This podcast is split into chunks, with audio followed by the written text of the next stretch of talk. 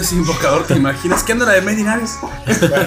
Saludos, gente. Nosotros somos Nación Poperto y hacemos contenido diferente para ti. Te doy la bienvenida a un programa más de Crónicas de la Nación, esta vez en directo por Facebook Live. Te invitamos a disfrutar de un anime muy singular que nos sorprendió durante su temporada, tocando los corazones de los fans desde el primer capítulo. Una historia conmovedora y a la vez de suspenso que nos mantuvo en ocasiones con el alma en un hilo. En esta ocasión tengo el enorme gusto de presentar uno de mis favoritos personales y muy probablemente de muchos amantes del anime, manga y las buenas historias. Como no podía ser de otra forma, estoy hablando de Medinavis o Hecho en el Abismo. Te recuerdo que si te pierdes este programa en vivo podrás disfrutar de él durante la semana editado en su formato podcast en nuestras múltiples plataformas. Estamos en Evox, en iTunes, YouTube, recientemente ya también estamos en Google Podcast y en Spotify. Bienvenidos, comenzamos.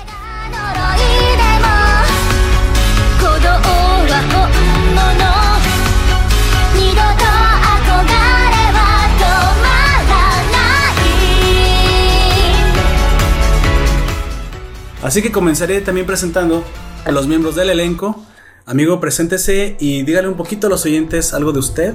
Si algo que le guste, algo que le, que le encante hacer. Saludos, yo soy Gunter. Ya me han podido escuchar en la otra ocasión del otro directo y en los podcasts, espero. Así que, pues me gusta League of Legends, los animes, de ciertos tipos de animes, de mangas. Y pues eso, la fotografía, el arte, el dibujo. Así es, obtendrán el pack de Poperto si se meten a Patreon. Acaban de escuchar en, en nuestro ASMR llamado podcast de que pues nos acompaña aquí alguien más, ¿no? O sea, no, no, no somos solo Poperto y yo, Así, sino ¿sabes? que hay una tercera persona más. Así. Soy Tercer- yo. tercero en Discordia, preséntese, amigo. Ese soy yo, el tercero en discordia. Dígale su nombre y qué le gusta hacer. Yo soy Aoyak y me gusta el anime, el manga, todo eso, molestarlos. Así es. Y también te acompaña un servidor Poperto. Y también me gustan los videojuegos, especialmente los juegos. los de estrategia. También soy jugador de League of Legends. Y muy probablemente, si tuviera más tiempo, le estaría dando más cosas. de más cosas como los MMOs. Ya que saben que juego uno, uno que me gusta mucho, que es el, El Guild Wars. Así es, pero bueno, a veces no se tiene tiempo para todo. Te consumen. Sí. Esperamos que nos acompañen a lo largo de esta charla y les recordamos que nos pueden ir dejando sus preguntas durante el directo y los comentarios en el chat de Facebook Live y en la medida de lo que podamos los comentaremos. ¿Sale? Yo quisiera precisamente antes que nada avisar a los que nos están escuchando que comenzaremos primero a hablar de Made in Abyss sin spoilers para que si no lo han visto no se preocupen. Esta primera parte es safe. Esta primera parte eh, no contendrá más Es allá del argumento general del- de la sinopsis. Por si te quieres quedar un ratito, te vamos a, a- a contar a grandes rasgos de qué se trata esta gran historia. Una historia que para cuando salió allá el anime en 2017, Más o menos. eh, más o- En- aproximadamente, A mediados fue, ¿no? a mediados del 2017, yo personalmente me quedé sorprendido porque no esperaba una, una historia de la crudeza, podemos decir crudeza, que esa, esa es la forma en la que te sorprende Medinavis, que, El shock. que manejó. es, mira, lo, creo que fue lo mismo que con Promised Neverland, que acabamos de hacer la, la- la crónica y se está publicando en estos momentos en el Evox. pero- es. Yo en el, en el Promised Neverland, pues ya me imaginaba que iba a ser una, sobre todo por la sinopsis, iba a ser una Algo cosa así. cruel. Pero es que Medinavis no, No te lo no te lo avisa, o sea, y de hecho el tipo de dibujo, los niños, pues ah, es un anime de exploración, es algo de más de un shonen, es Minecraft. aproximadamente sí, tú puedes eh, tener, eh, no digo que sea para niños tan pequeños, pero sí, sí esperaba un Tiene shonen un aire. y no es un shonen. No, no, no, es un seinen y yo quería decir precisamente que la impresión que me dio cuando lo comencé a ver fue de algo Un que, Kodomo. que No, un Kodomo, pero vez un para adultos, porque hay no, pero o partes- sea, la, la primera vez. claro. Sí, la primera vez sí es como de, ah, un, un- historias de la vida, Slice of Life. Así es. Algo muy, muy tranquilo, ¿no? Muy shy, muy leve.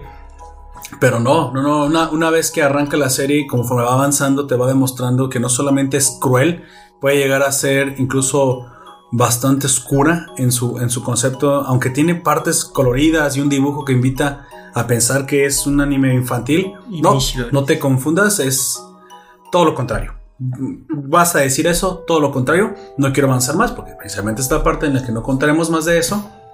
Pero antes que todo, me gustaría mencionar que el autor, del cual no se, no se encuentra demasiada información, este anime lo comenzó a hacer en una web y eso fue lo que me pareció curioso, que no se empezó a publicar en manga. No, Precisamente sino como un web. Webtoon, un- que un- ya incluso ajá. es muy popular para las plataformas que están emitiendo manguas coreanos. Sí. Sin embargo, para el manga era, ra- era todavía algo Y extraño. cuenta con una fecha para al menos esa publicación de octubre del 2012. E incluso yo precisamente me adentré un poquito más para leer acerca del autor y él decía que, que era su hobby. Incluso este mangaka no quería tener el compromiso de publicación porque solamente podía hacer Made in Abyss cuando, Cuando tenía, cuando tenía el tiempo. Pero precisamente eso le daba la libertad de hacer pues los dibujos, de Detalles. los detalles. Es que parece que para ese señor cada, cada escena es un cuadro, literalmente está lleno de detalles, pintado con un, con un amor al detalle. Y se nota en la lentitud que avanza el manga, que pues cuando sale, pues es por algo. Cada, cada cuadro, cada viñeta es cuidado. No crean que porque es um, a cierto punto aficionado o, o él publica cuando él quiere, carece de calidad. Es que es todo lo contrario. Bien podría ser un mangaka a tiempo completo, me imagino. Por alguna razón no, lo es. Sin embargo, eso fue al principio, porque después sí lo tomó Más en ahí. serio. Lo tomó más en serio. Y es que cuando, creo que cuando firmaron lo del, lo del anime, ya le hicieron ahora sí un contrato bien, Ujú. entonces ya se está dedicando más. Porque ni siquiera estaban bien estructurados los volúmenes. Yo cuando comencé a buscarlo, no, no estaban todos los capítulos seguidos, no había volúmenes, no había compilaciones. Ahora sí las hay. Sí. Incluso ya hay portadas, no había portadas para los volúmenes. a, ese, a ese nivel de, si quieres, desorganización había a la hora de la creación del manga. Que solamente comentaré eso precisamente porque se nota que aunque le dé eh, su tiempo a la hora de la publicación, lo hace con muy alta calidad. Y es algo que pues se agradece porque al fin y al cabo este anime, pues, creo que su escenario, su mundo en el que desarrolla, pues es- contaría como un tercer o un segundo protagonista porque no se puede, no se Pues puede sí. entender sin, sin los detalles que tiene. Pues al parecer buscando información acerca de él, pues nada más cuenta con eso, con esa obra de Made in Abyss. sí, sí, sí, es su única. O, la- o al menos la información que logramos obtener. Y Mm, también eh, para, al menos dice aquí que en 2020, pues me imagino que fungió como asesor para Made in Abyss An- Anthology. Ah, bueno, mira, eh, hay, hay que decir nada más un poquito de los de los este datos De del su manga. nombre.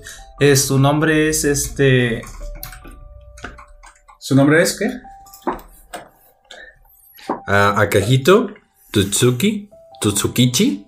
Eso. A ver, a ver, a ver, no me insultes. Akihito. Sí, así, ah, se Akihito. llama- ah, perdón, que pensé que Sí, me estabas albureando. No, pues no, no, me dijiste que cuál era su nombre. Yo, pues ese. Aquí te ¿qué? Gunter, espérate. Espérate, nomás dile al autor. Primero invítale un ¿Cómo se pronuncia eso? ¿Qué, qué? Es la señora. Chales. Akihito Tuksushi. Oye, está difícil de pronunciar. Sí. Ok, bueno. Se acaban de dar cuenta conmigo. Él lo pronunció un poquito mejor. Hay, hay que aumentar un poquito nada más de datos del, del cómic. Precisamente este se ha serializado desde octubre del 2012. Se imaginan ya casi 10 años precisamente y, por- y no ha avanzado mucho por lo mismo. Aunque Se, se toma de- su tiempo. debo confesar que en los últimos comenzaron a salir más rápido. Y yo creo que es a partir, no creo, estoy seguro que es a partir del, del anime porque muy probablemente por ahí firmó un contrato. Y pues ya, ya si quieres, ya como está recibiendo más dinero por, por su, por su obra, ya lo tomó más en serio, ya se profesionalizó. El, el estudio precisamente que toma las riendas del manga para llevarlo a la animación, que eh, aparte es decir que, que lo hizo con una maestría tremenda, cuando ves el manga y luego ves el anime, te das cuenta que quisieron sí. pasmar su... Sí, O sea, es muy res- adecuado. respetaron Sí. el, el- el El estilo, del- estilo y, del mangaka. y el arte. Así es. Este, este ah, estudio se llama Kinema Citrus. O Cinema Citrus, me imagino que esa es la, Pues sí, la- la- la tirada para pronunciar, nada más que ya es que los japoneses. Ki. Ki, Kinema Citrus. Y Que- fue iniciado el 7 de julio del El- 2017 y terminó el 29. Sí.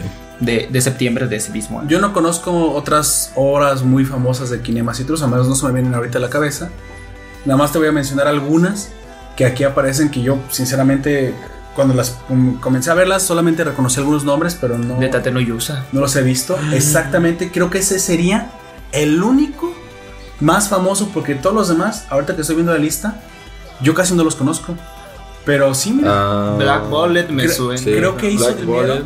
Que quiero pensar, en serio quiero pensar que le fue muy bien haciendo Está Tokyo Magnitude 8. Eh, Ocho para que tuviera el, Oh, el es el- capital ¿Es suficiente. el de sacar no. Terror?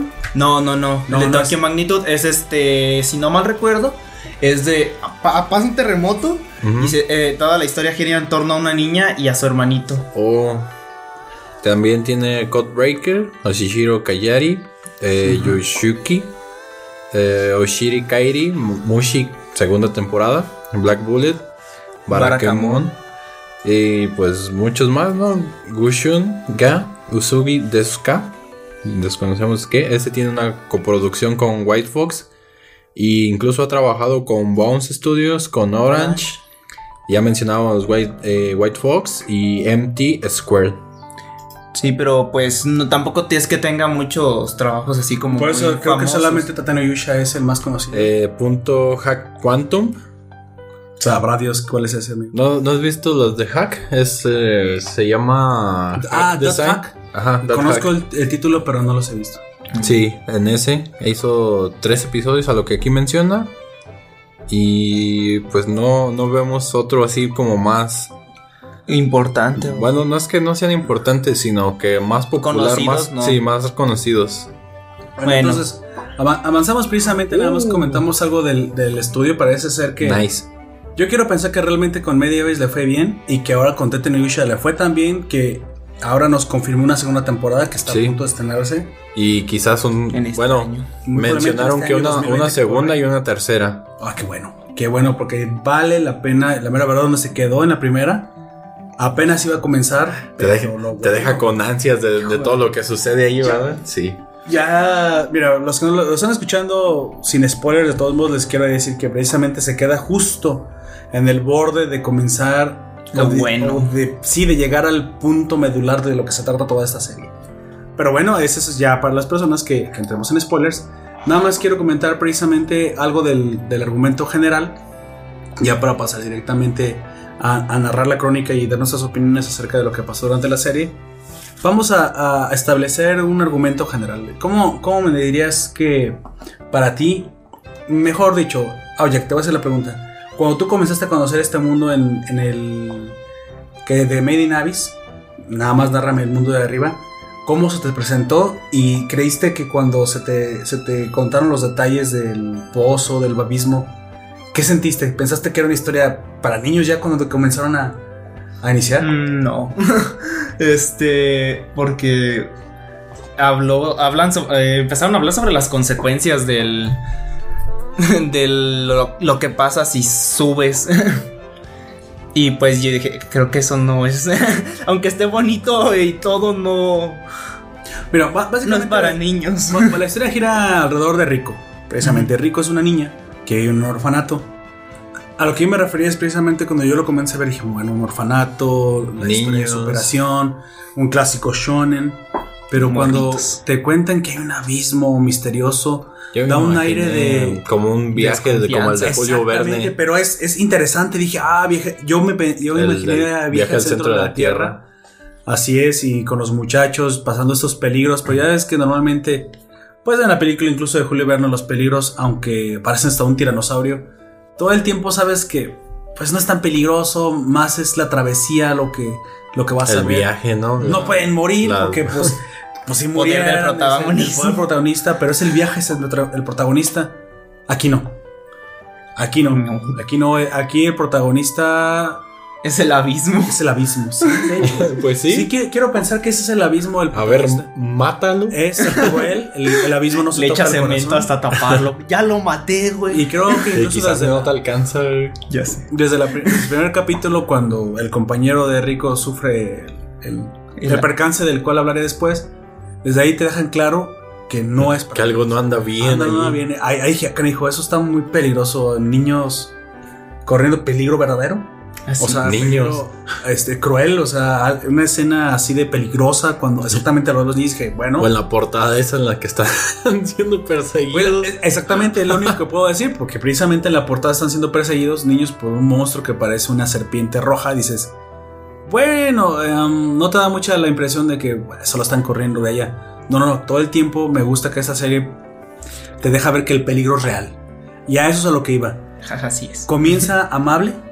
Eh, eso es exactamente la impresión de Te la- compra con palabras bonitas. te compra con palabras bonitas. Pues te sí. plantea que en este, en este orfanato, que sí diré que el orfanato es eh, para niños que han perdido sus familias durante las excavaciones. Es bueno, pues, pues es normal. Eso puede ocurrir. En las minas, eh, en la Pero sí los niños entrenan para ser excavadores. Entonces dices, ah, bueno, no aprendieron. Entonces, bueno, ya los que quedan Tú estás también. pendejo, ¿qué hijo? Así Dice- Y lo que te cuentan es que de este abismo, cada vez que, que van los excavadores, eh, encuentran algunos tesoros, algunas reliquias. Por alguna razón, dentro de este pozo en el suelo, hay Artefactos. artefactos exactamente de valor incalculable, tecnología extraña. Y pues. que vale la pena sí, encontrar. Y eso gracias sí. a ello comienzan todas las personas a venir. Llama a la aventura, Sí, exactamente. Llama a la aventura. Y es incluso por ese mismo factor el hecho de que alrededor de este abismo El bújero. se forme pues una comunidad, ¿no? Primeramente de los La ciudad excavadores. de Mm. Ort se llama. Ah, Ya luego una ciudad. ciudad. Exactamente, imagínense ustedes un. Básicamente dicen que el abismo tiene diámetro un kilómetro. Básicamente, y alrededor de toda la circunferencia del- de la boca del abismo hay una ciudad.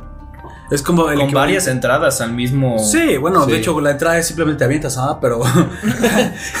La idea que sobrevivas, pues. De hecho, no, simplemente te avientas porque está este No, cordonado sí, por no, sí, cadenas. simplemente está te puedes aventar, que Sí. vayas a sobrevivir, lanzarte otra cosa. No, a lo que me refiero es que no es tan fácil llegar a donde está porque Ah, ya ahorita hay no. Ya ahorita no. Ellos No. tomaron mucho la precaución de- precauciones. de- Por eso algunos entran de manera poco convencional. Pero bajo su propio riesgo, porque precisamente, pues no tiene caso. Mejor entrenas de forma adecuada y te preparas para, para llegar aquí. Y de hecho, sí se lo podemos decir. Esta ciudad se ha vuelto una ciudad pues, de eso, de excavadores que se han vuelto profesionales en lo que hacen.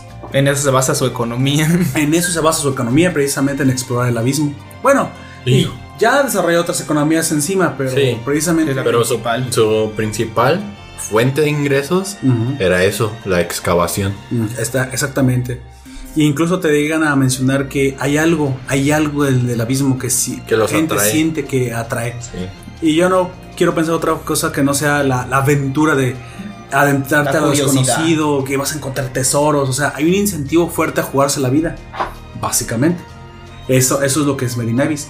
Pues nuestra protagonista Rico es una niña de 12 años que un buen día descubre, como está en la sinopsis, que pues no es cualquier persona, que no viene de cualquier linaje, que Es mágica. que tiene un linaje, no, no, no es, ma- no es, no es nada de eso, amigo.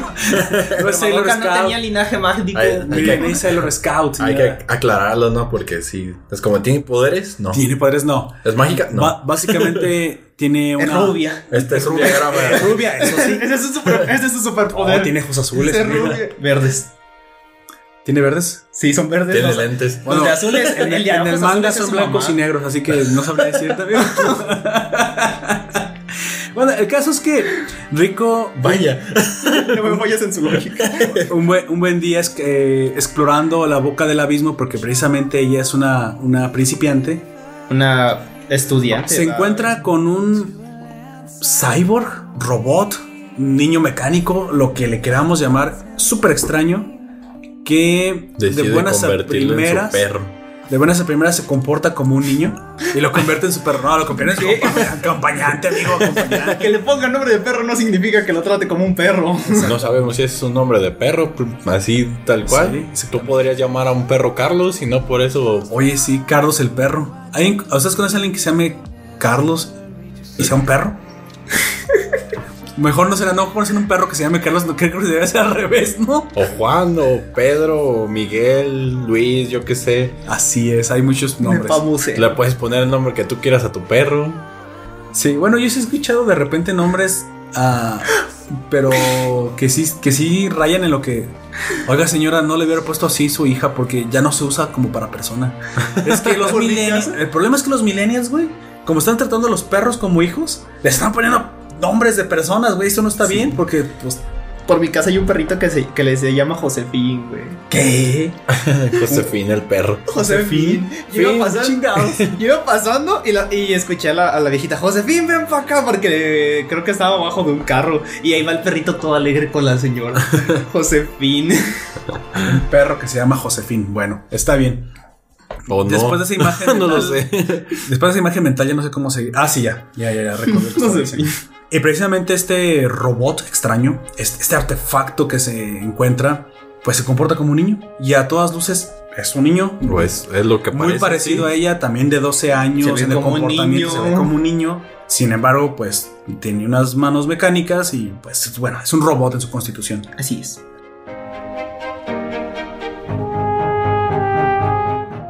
Aquí lo extraño es que ese día, bueno, no ese día, pero al mismo tiempo Rico descubre que su madre, que es de quien yo hablaba el linaje, está pues Desaparecida. Desaparecida, se da por como muerta. los soldados desaparecidos en Así combate. es, desaparecida en combate, pero le manda una decirlo. carta.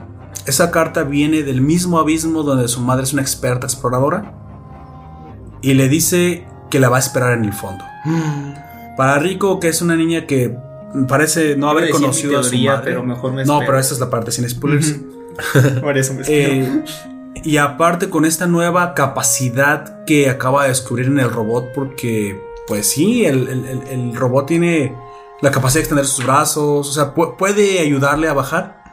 Se da la tarea de descubrir qué es lo que le ha pasado a su mamá. Y cuando se le mete la idea en la cabeza, Va a aventurarse a la nadie se la puede sacar, así es. Y se va a Fíjate, mira nada más, o sea, tú ponte a pensar el valor de la niña, por eso yo hablaba de linaje.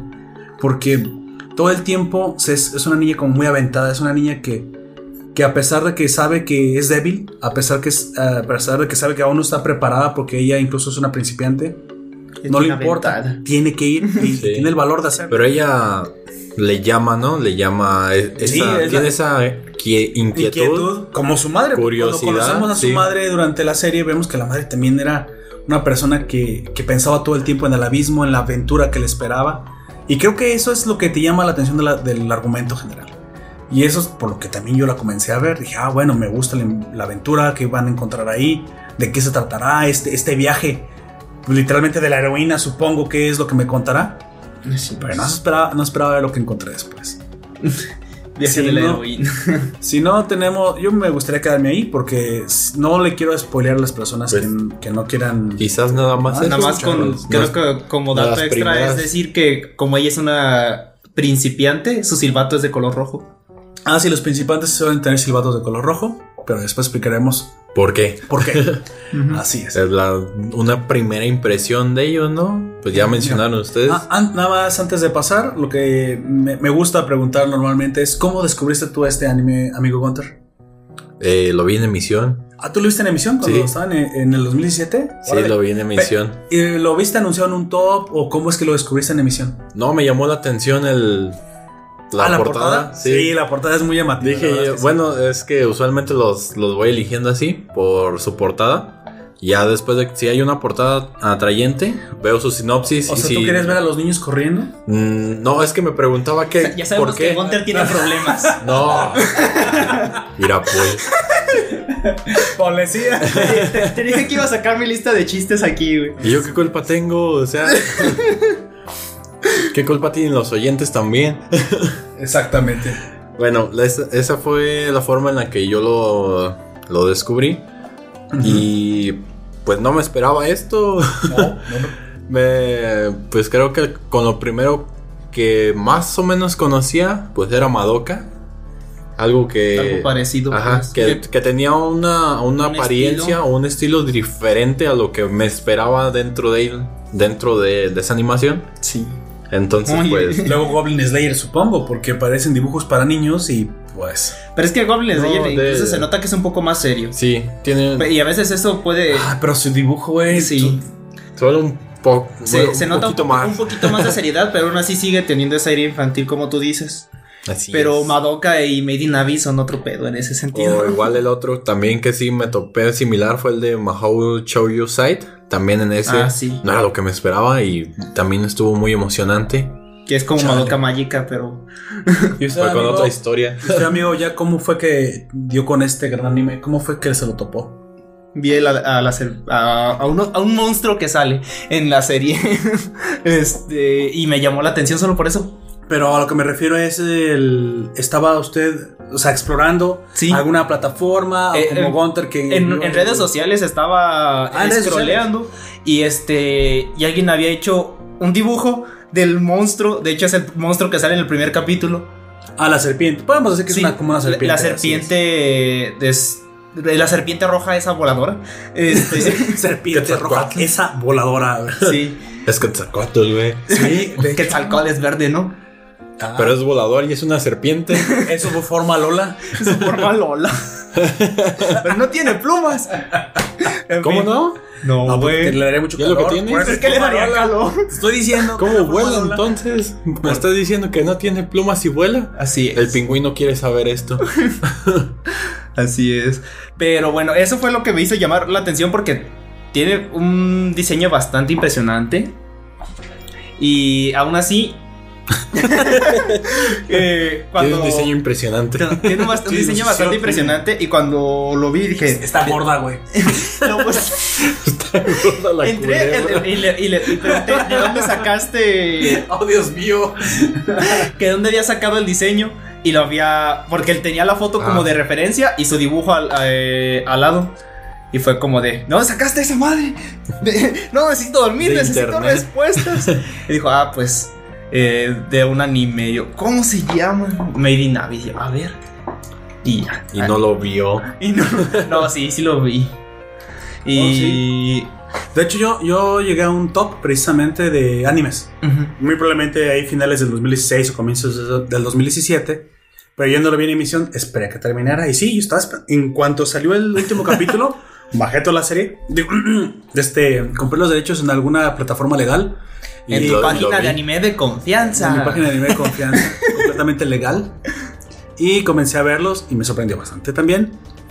Y no solamente eso, yo me quedé embelesado y encantado con la historia y continué con el manga. Y ahorita estoy precisamente con el manga, pues bastante desesperado porque como va lento, o sea, de todos modos aceleró la, la publicación, pero sigue pero va lento y hay cosas que no me ha revelado. A comparación de otros mangas, iba más lento. Pero eso lo agradezco porque también las viñetas, las viñetas son un deleite visual cuando las ves. Entonces, ah, bueno, no hay tanto problema. Tengo otras cosas que ver y mientras me estoy esperando que se hagan poco a poco los eh, capítulos de, de Medinavis. Y como también ya anunciaron que va a haber segunda y tercera temporada de anime, pues no hay problema. E incluso lo paro aquí. Yo espero que me lo cuenten todo en anime porque ya vi el trabajo que hicieron. Mira, simplemente te lo voy a poner. El diseño de los excavadores, de los de más alto nivel hasta los de más bajo nivel, pero más los de más alto nivel, y tú y yo sabemos cuáles son, son impresionantes y quiero ver Sí. qué es lo que hacen animados. O sea, se ve que se va a venir. Mira, se van a dar menos las- van a ocupar colores y explosiones porque se, se ve que las escenas de acción, porque tiene unas escenas de acción y las Hay calité. súper impresionantes, así es, y oscuras como me gustan, la cosa cruel. Pero bueno, a Batman entonces le agrada esto. a Batman le agradará esto. XD. Precisamente antes de seguir con, con la parte con spoilers, nada más les saludo a los que están en Facebook Live escuchándonos. Mire, aquí pregunta José Luis F. cómo se llama el anime. Pero un seguidor también llamado Tony Ortiz le responde que se llama in Abyss. F en el chat. No, es- él pone F y en el chat arriba.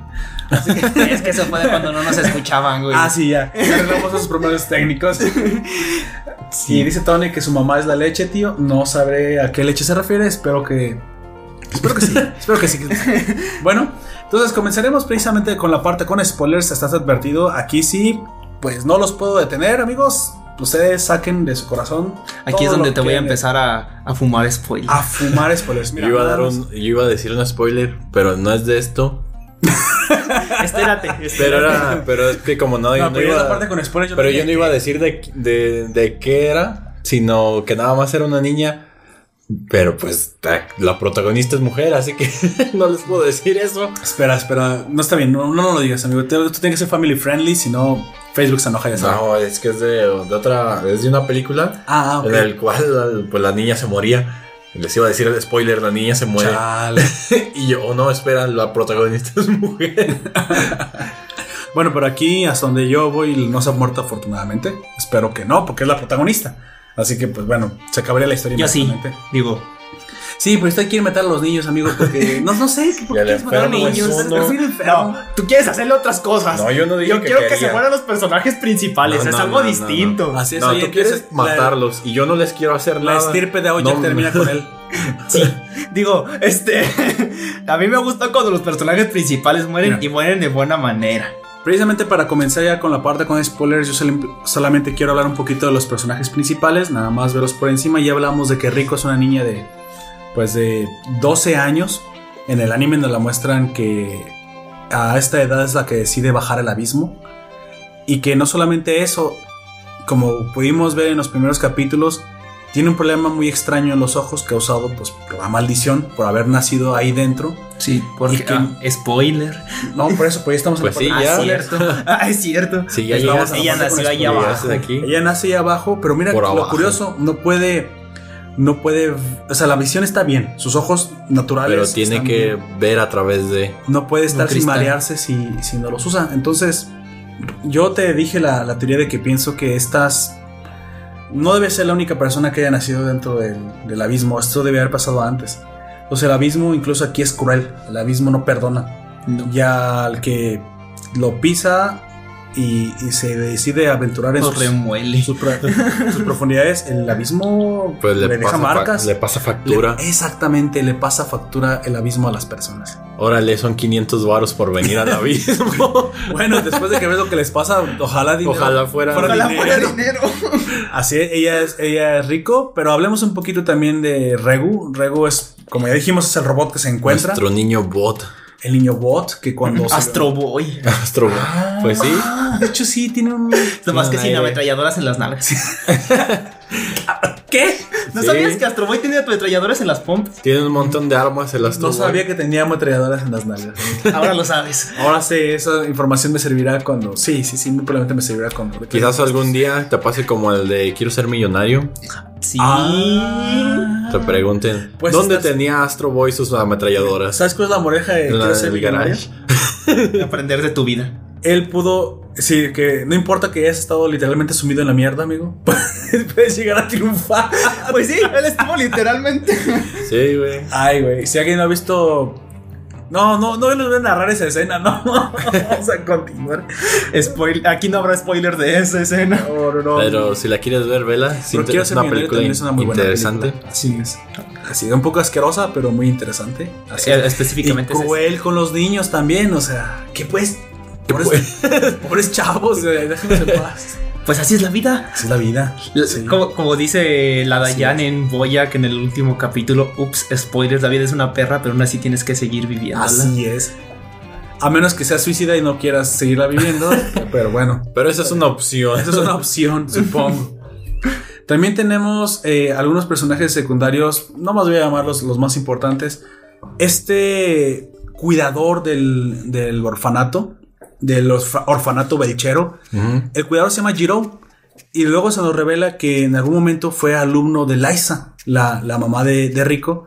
Y hasta cierto punto eso lo hace un hermano mayor. O sea, Pues bueno, era su discípulo. O sea, él se ve lo como que, sí lo que he visto es que esas personas que fueron cercanas de alguna forma a un silbato blanco Así es. han logrado pues escalar bastante bien, ¿no? Aunque en, en esta cuestión sería descender, pero han logrado escalar muy bien en sus, en la, en sus en la puestos, pirámide social. en sus rangos de silbato. Y él, y él se presenta como un, sul- un silbato lunar. Un silbato. sil- ¿Morado? Morado, luna- es como morado, así es. sí.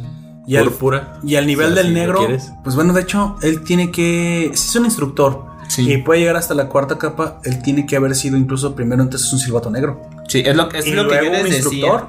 Lo que yo les decía. Así yo es. digo que todos los que son silbato morado o luna, esto lunar, son silbatos negros que simplemente quisieron dedicarse a la enseñanza.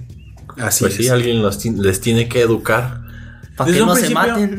Desde un Pues principio no yo solo noto que para hay, eso. una- que hay un interés pues fraternal, pues tiene cierto apego y aprecio con Rico, incluso Sí. pues deja pasar todo lo de Regu.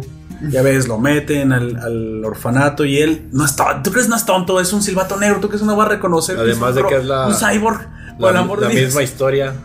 ¿Sí? Sí. Es la misma Sí, sí, sí. historia que del otro chico, así que. Sí, y él lo sabe. Incluso cuando vemos que se, que se van del orfanato, le ponen una carta. Él hace la copia de las cartas Sí. de la mamá, se lo pone a Rego y sí, sí, sí, sí, fue al baño, ¿verdad? Entonces, córrele y acompaña al baño porque eso es algo muy peligroso. O sea, Se te puede y- morir. Y Rego así como que se habrá dado cuenta, obviamente se dio cuenta. Sí. o sea, todo el Sí, tiempo. Desde antes. Desde antes. Desde Incluso- que lo encontraron. Incluso cuando abre su habitación después del apagón, después de que le dio la recarga a Reg, y yo quería hablar de eso. Sí. Mira, yo no lo había notado bien. Pero obviamente me apoyé con el manga, pero es la misma escena. Reg está muerto cuando lo encuentra. Cuando lo encuentra Rico tirado. Está descargado. Está descargado. pero era, era tan pequeño su, su carga que el rayo que utilizó para ayudar a Rico y no se lo comiera la serpiente era pequeñito, pequeñito. No es ni de cerca el poder que alcanza el, el cañón de Reg. No. El Entonces, rayo láser. si se gastó su última energía, La serpiente, un Como- niño voló sobre mí. Me atacó con su rayo láser. Le- les quiero proponer la siguiente Chale. teoría. ¿No creen que haya pasado como con las máquinas que se haya reseteado su memoria por la pérdida completa de energía? Pues sí. Suena lógico. es como con los celulares que te Pues dicen sí, que no se sí. acabe 100% porque incluso puede ya no volver a cargar de ahí. Pero también, ¿qué es lo que hace esta muchacha? Le da una sobrecarga. Le da una- se, se queda sin energía, creo que le da una apagona a todo Orth. También Es la que, No, sí, no es a me- todo Orth, es que en el manga dice que es a todo. Al Toda la, toda la orfanato. energía eléctrica la redirigió al. En, la, en el anime Antes no volvió al futuro. Sí. se desaparece y se va a la época. Chale. Ay, no. Qué triste. Sí, ¿Te imaginas cuando llega la electricidad? Desaparece. Hasta la próxima. Y de la nada aparecen la- las dos rayitas del DeLorean. Oye, y llega dos mil, a- dos mil años antes y ve cómo desaparecen los rezadores, los, que, los cadáveres rezando. Me dijiste volver al futuro, habría viajado hacia adelante. Pero en Volver al Futuro viajan al pasado. Pero también viajan al futuro. Sí, Sí, lo, pero- pero lo más cagado es que La- el primer llama- viaje- se llama Volver al Futuro por eso, porque tienen que Volver regresar, pasado, pasado. Es el futuro de su... No quiero explicarte esto aquí. Ya, ya, que sí entiendo porque ya la vi. ¿Seguro que entiendes? Sí, pero tú dijiste futuro la primera y te imaginas que llegue a- después de Tengo la plumones y un pizarrón, ¿eh? No, pero no hay problema. Mira, en este punto en el que estamos 2030 y- Voy como... No le digas en qué años estamos y ves que luego se dan cuenta. acabo de terminar un- la onceava temporada de Big Bang Theory y nada más un comentario al margen es que también hay un capítulo en el que se agarran como toda la tarde entre Sheldon y todos los demás, precisamente explicando la teoría de volver al futuro porque algo no les cuadraba. Sí. Hasta que precisamente dan con la solución de que tiene, una película. tiene incongruencia. Sí, así una película. Sí, se puede explicar, pues, pero sí se pusieron con una línea y unos marcadores. Pero si este hubiera vuelto aquí y Beef hubiera robado el almanaque y entonces todos se Sí. quedan viendo. Bueno, ¿por qué estamos haciendo esto? No sé, alguien comenzó a hablar de esto. Como son cuatro ingenieros, bueno, no ingenieros, cuatro científicos, porque solamente uno de ellos es ingeniero, tuvieron que, pues no pudieron evitar hablar de eso. Pero aquí no, Reg no volvió al futuro, Reg recargó. Y precisamente... Un toque. yo más te- Eléctrico. te quiero comentar precisamente que eso es lo que yo creo que lo reactiva, que lo vuelve a la vida y como una computadora, como un, Pues como sí, un aparato electrónico. Se bootea, se Ajá. le da un reboot. Le da un reboot, un hard reboot, como dicen, un, un reboot duro Sí. y borró su memoria. Y entonces, ¿a qué iba? ¿De Se- qué estaba aquí? Se pierden sus datos básicos, no Güey, sabía ni ya- qué hora era. E incluso llegó al, al nivel que perdió sus funciones. O sea, Sí. no recordaba que tenía un Kamehameha en la mano, güey. O que se estiraba la mano hasta que su situación de. Espero no tener que explicar que es un Kamehameha a estas Sí. alturas. Sí, digo no. su- ¿Qué? Güey, No, what? no cierto. Sí sé qué es eso. No, pero va, va recuperando sus como sus habilidades, Sus ¿no? A través de, de situaciones. Así es. Y precisamente yo incluso creo que va a tener más funciones y que las irá descubriendo conforme avance la, la serie Bueno, porque... yo, yo les iba a decir una teoría. A ver, a ver dinos qué piensan. Dinos, dinos la teoría para eso Que la nota aquí, no es para Rico, Es para él. Aquí están los oyentes, si ellos dicen que tu teoría apesta, te lo van ¿Pero a por qué para él? Porque él la man- él, eh, mi teoría es que ella lo mandó a él para darle un mensaje a, a Rico. Y el mensaje de la carta de te estoy esperando, ¿Vuelve tú? ajá, es ¿Y, para. no, y no a su hija que tanto amaba? Ni siquiera la conoce, güey. No, pero ella dice, es más, incluso recuerda que tiene una plática con Olsen, su maestra. Sí. La otra Silbato Blanco le dice, mándamela. Incluso Olsen como Incluso que cuando te la encuentres, Sí, cuando te la encuentres, dile que estaba morida.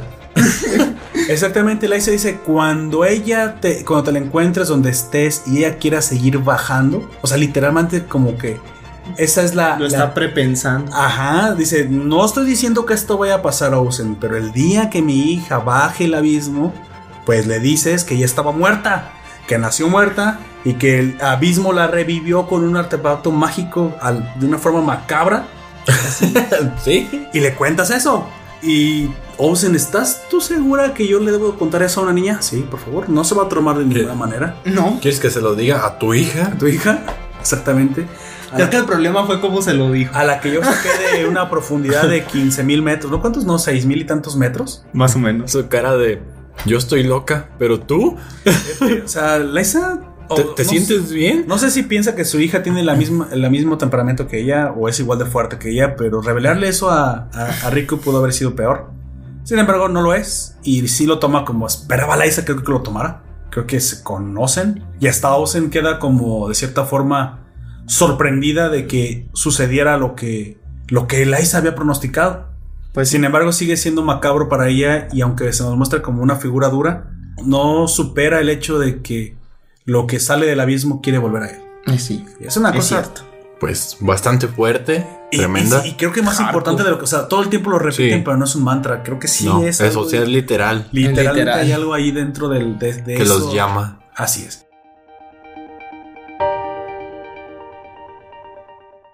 Pues bueno, ah, ya toqué el personaje de Ozen. Ozen es una silbato blanco. Sí. Que no, este, el silbato blanco es como los más acá, los más Los chidos. más- Pues- Recuerda, pues ¿les tienen quieres comentar a los rangos. oyentes los rangos nada más de los silbatos? El Para- cascabel es como alguien que apenas está iniciando.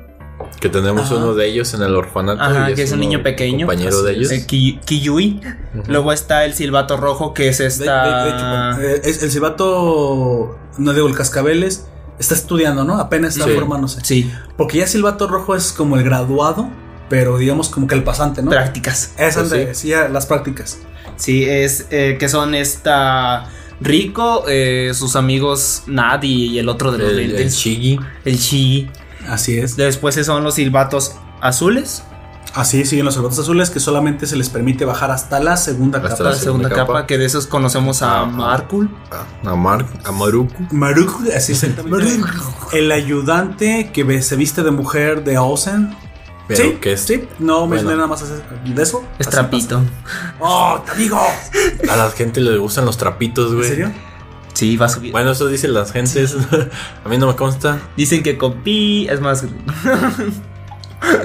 A él le gustan los trapitos. Sí. ¿Quién dijo eso? Creo que mejor Yo. de- ¿No me acabas de oír?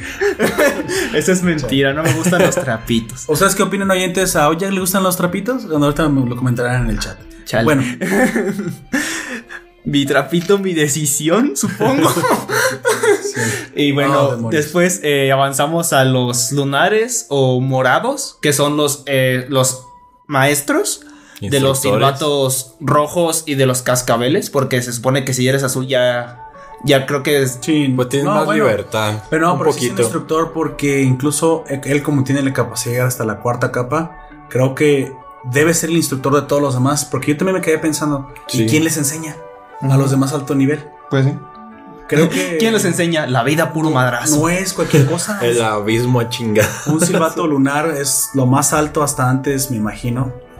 De, igual que el negro, pues está en el mismo nivel, nada más que el, el lunar es un, es un silbato para personas que se dediquen a enseñar a, A otros. enseñar. Mm. Sí. No quiere decir que seas, si seas un buen silbato negro, sepas enseñar. Y, es y el silbato Pues sí, negro se suena le lógico. permite llegar hasta la cuarta capa, pero en ocasiones hasta la quinta. Eh, a la profundidad de la quinta. A la sí. profundidad de la quinta. Sin embargo, hay personas que se les permite sin siquiera tener una autorización, pues solamente porque quieren y es básicamente se le llama el reino o si quieres la capa adecuada para estas personas que son los más altos niveles de la de todas las excavadores Los silbatos. y de los blancos. cuales hay un puñado y literalmente Sí, solo o se sea, cuenta los cuentas con la mano. solo hay cinco y si comenzamos a ver este anime sabemos que solo hay cuatro porque mu- o al menos te, has- te Te supone dan la idea. Que ha muerto Liza porque precisamente su silbato ha llegado a la superficie. Ay. Y, pues, ya lo bueno. dijimos, es, es silbato blanco. Es Liza. silbato blanco Liza y tiene su mote que ahorita come- comentemos todos, diremos sus motes y Sí. cómo se les llaman precisamente. De, de boca de Ozen se lo revela a Rico. Es, creo que sería todo lo importante. Nada más comentemos que tiene una persona, bueno, un, un adulto, un silbato negro llamado Halvor, que, se, le llama dicen. Sí. No sabemos si es el Sí, tío sí, real, es real. si es real Sí, o no, tío, tío, pero o se tío preocupa, porque yo digo. se preocupa mucho o sea, por ella. tío de amistad, a lo mejor. La procuran mucho ella, él y su esposa. Y precisamente es el silbato negro que vuelve de la expedición con el silbato de su, de su, De su madre, madre. De su el ama. silbato blanco. Así es. Este señor gordito. Sí, no, pero no, creo- no sé si, si es gordito o está O está increíblemente mamado. mamadísimo, tronado. O va mucho al gimnasio o hace mucho. Bueno, este señor Es- de es complexión redonda porque su, eh, su No es el silueta- vato negro, güey. O sea, ¿te imaginas qué tanta fuerza tiene y la velocidad que, Güey, se los tiene? alcanzó. Se los es alcanzó. cierto, se los alcanzó. Y luego saltaba, o sea, parecía como ninja, güey. Saltaba de, de pisos enteros. Hasta, hasta el Rego se asustó que nos Sí. está viene, viene muy rápido que nos está siguiendo. ¿Qué es esa madre? No, ya nos, ya nos atraparon, le dice, ya valió Era madre. solo un señor robusto. Gordo le dices tú. No, bueno, bueno, eh, su silueta, silueta, es una silueta como redonda. Por re- sí, parece rechoncho así. A lo mejor trae una armadura. Precisamente cuando. Bueno, sí es posible. Precisamente cuando los alcanza, aparte, pues ahí ves que. Pues que realmente los quiere mucho. Realmente. Los incluso preocupa. dice que no los va a detener. Ya Que- ella estaba bien preocupada, la, la Rico. Exactamente. Porque sí, sí pudo haberlos deten- detenido. Incluso a lo mejor con su experiencia puede vencer a. A Reg. Pero él no los Dice, quiere no, tener. todo lo contrario, vete si quieres. Él muy probablemente entiende lo que es tener esta, esta ansia de. Esta de- curiosidad. Pero, eh, curiosidad. Eh, sí, pero él va, ¿sabes? Por curiosidad. Pero nada más a ver a Regu. Sí. Bueno, te revela eso, pero yo no creo. Bueno, no creo que haya sido eso nada más. Sí. Yo creo Yo que sí le llama creo también. Que también quiere. Las dos cosas. Vamos a decir Sí. que es parte de Regu y parte que sí le preocupaba Rico. Incluso él prueba a Regu, lo levanta, ve el resistencia. Se da cuenta que, pues, es posible que sí pueda proteger a, a Rico. Incluso menciona algo que se nos revela aquí, que es una baude. Una baude para la serie es una Un tesoro. un tesoro del abismo del más alto nivel. Incalculable. Sí, porque incluso pues para las reliquias tienen niveles que es- Y Creo que- ser armas. 4 sí, y luego baude. sí. Y parecen, no estoy seguro, pero parecen que son armas. Ajá. Ese tipo de cosas. Por eso son tan valiosas. Y pues ya si me generan el, el- Dicen que si se consigue uno de esos, Cual- que cual- casi toda la ciudad puede Ajá. sobrevivir mucho tiempo Sí. con el. Porque muchos de esos artefactos son vendidos por mucho dinero. Y- Wow. Ejército, Sí, supongo. Sí. No, pero aparte para se los venden a otros países. Los muchas veces lo mencionan que lo venden al extranjero. Así es, es- Bueno, al fin y al cabo no dejan de ser mineros, Pues supongo. sí. pero Mina. Son super mineros. Si hay que ser minero, romper el pico en el hielo. La cara de Popper. Para que sepas que te quiero. Ah, me espero, me espero, ¿eh? No hay problema. Minero. Voy a seguir. Dios mío. De lunes a Yo- yo pensando que esa técnica iba a funcionar. viciado. Bueno, este. Esto es incómodo. Bueno, ¿Cómo comencemos continuamos? con el capítulo 1.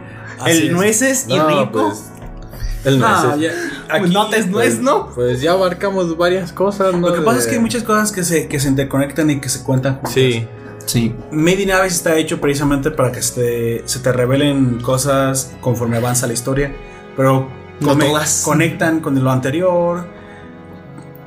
Na- nada más me, me quedaré decir que cuando deciden ir, precisamente cuando eh, es un momento que a mí me toca el corazón y a lo mejor ese sí me quisiera ponerlo aquí sobre la mesa, porque el silbato que le, re- que le revela la historia de la mamá, más allá de la mamá, cuando le entregan pues su silbato blanco a ella. Y dices, ¿están seguros que me quieren dar ese silbato a mí? Pues Y sí, si quién más lo va a tener es esa es la tradición. la tradición lo de puedes. dártelo a ti. Lo, lo ja- ah, el el Ah, sí. lo, dice que lo puede donar al gremio. Exactamente. Pero aquí hay una cuestión muy curiosa. Yo creo que Halbrook a lo mejor hasta más inteligente de lo que, de lo que parece es. Porque si él es un silbato negro y tiene mucho conocimiento, debe saber que ese silbato blanco no solamente es un adorno. Específicamente el silbato blanco Sirve para algo también más. es una reliquia. Sí. O sea, no, los negros hacia atrás, si quieres, son Son hechos de plástico y son normales. solamente. Pero todos los blancos Dijes. tienen diseños especiales. Exactamente. Y, el- y este diseño y estos, eh, bueno, diseños personalizados, aparte, tienen un poder específico. Que se nos revelará conforme avance la serie. Y eso sí entraría ya en cuestiones del manga, pero lo que habla el anime es que se dice que algunos silbatos blancos, o que todo- no- todos los silbatos blancos, Nada más. pueden activar otras reliquias. Ah, sí. Sí. Y sí lo vemos en una, en una que sí se nos, la única que sí no se nos revela en este, en este, en este anime, que es la caja. La, la, ah, La la caja. caja. La caja en la que salió esta Rico. Rico, que solamente puede abrirse con el sonido de un silbato blanco. A lo mejor es algo que se pasa rápido en el anime y no se nos revela fácilmente. Sí, que puedes obviar. O puedes obviar, pero no. No cualquiera puede abrir esa caja. Y es que esa caja literalmente pues, Pues trajo es a la eso. vida a la protagonista. Además de que es, me imagino, un artefacto de, de alto nivel. No, pues sí, primero Pues sí. o sea, y no solamente es lo que activa. Mira, am, me voy a meter un poquito en terreno spoiler, no es tanto. Nada más diré cuál es el segundo uso más importante. Sin un silbato blanco no se puede pasar a la sexta capa. ¿Sí? Hay una puerta. Abre la puerta. abre la puerta de la sexta capa. Son Así llaves. es. Son llaves, exactamente, literalmente. Por eso solamente los blancos lo tienen. Porque se espera que solamente los blancos pasen a la sexta. No los negros, no otros. Aparte, Y no podrían aparte, no podrían pues por la maldición. Sí. Aparte de la Pero que la maldición, es lo que ya suben. sabemos. Digamos que de repente un negro dice, ah, ya no importa, yo me quiero ir hasta la sexta, me quiero jugar la vida, a ver. Pues, Pues, sí. no, no podría pasar si no tiene su silbato No. blanco. Bueno, Pero incluso el peligro que sugiere llegar hasta esa capa, incluso de que llegue a arrepentirse, exactamente. y ya no podría regresar. No. Mira, aquí las capas. O precisamente- llegas o ahí te quedas. No, mira, vamos a hacer un, un rápido recuento de las capas porque precisamente hay algunas diferencias de repente con el manga y el anime se saltan más a propósito, pero pues yo una recapitulación. sí, se la saltan porque te la quiere hacer de emoción. Sí. E incluso yo quiero comentar algo que a mí me pasó cuando leí el manga, que me di cuenta que la parte del anime que cubría la tercera capa no la cubre el manga.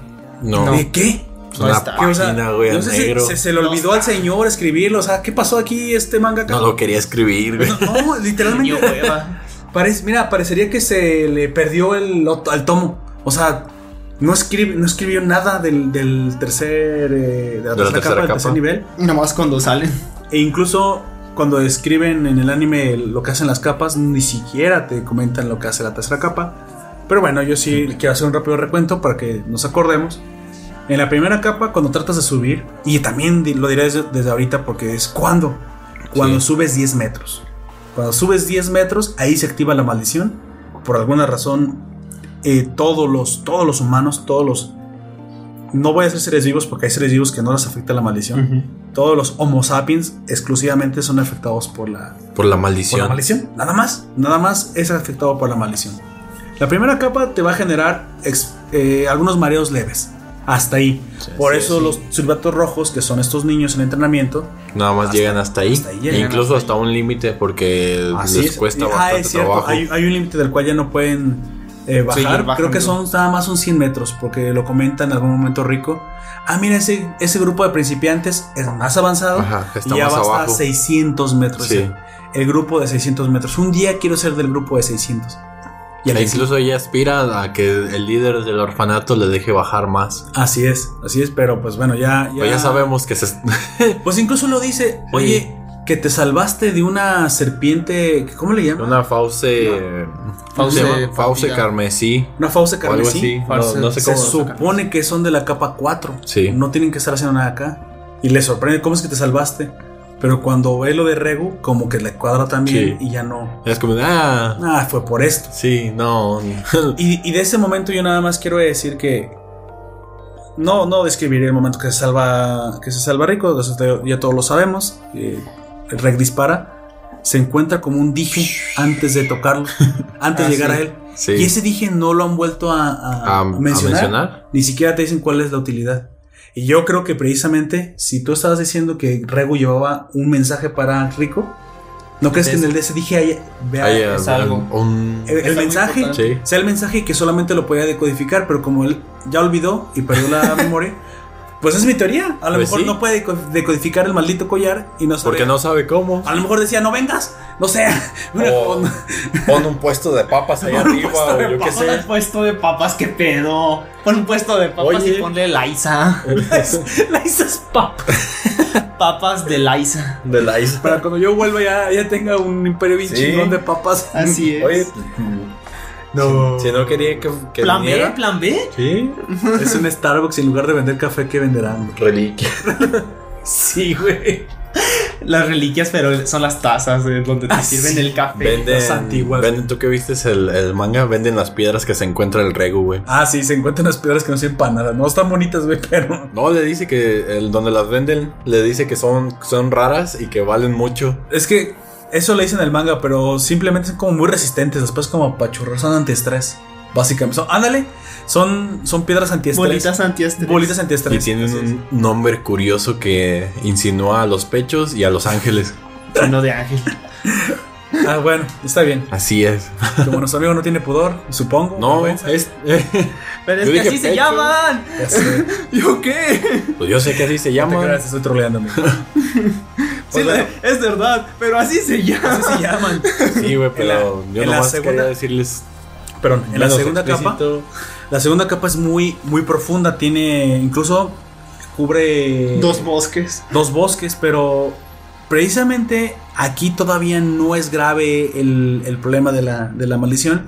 Aquí simplemente sufres algunas náuseas, dolor de cabeza en- y entumecimiento de las extremidades. Y pues como te da náuseas, pues te guapas. Pues te puedes guacarear, así es. Donde comienzas, si quieres a sentir algo ya que puede causarte algún peligro grave, ya es en la tercera capa, la Chan, gran chan, falla, chan. este como gran cañón que es como paredes lisas y que Sí. básicamente es un cilindro hacia abajo.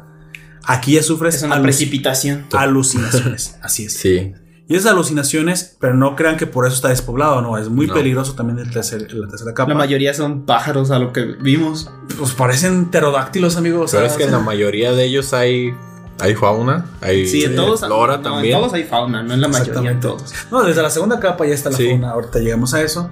Ya nomás, yo nomás menciono las, las- los efectos de las capas. Así es. En la cuarta capa vas a sufrir dolor intenso en el cuerpo y sangrado por, Por tus todos poros, los joyitos de tu cuerpo. por todos los poros. Después de Orificios. la, la palabra Es que poros no- está bien. no. es que los Dice nada puedes más- tener poros en el brazo, pero Ajá. no tienes ningún orificio. Ajá. Orificios son ojos, nariz, boca. Ah, ¿dijo orejas. orificios? Sí, Sí. son- orificios. O sea, Por también por allá. Sí. Sí. ¿Y por acá también? Sí. Sí. Y por acuya también. Sí. Ok. Lo que sea orificio, por ahí va a salir sangre. Mientras sea un bujerito.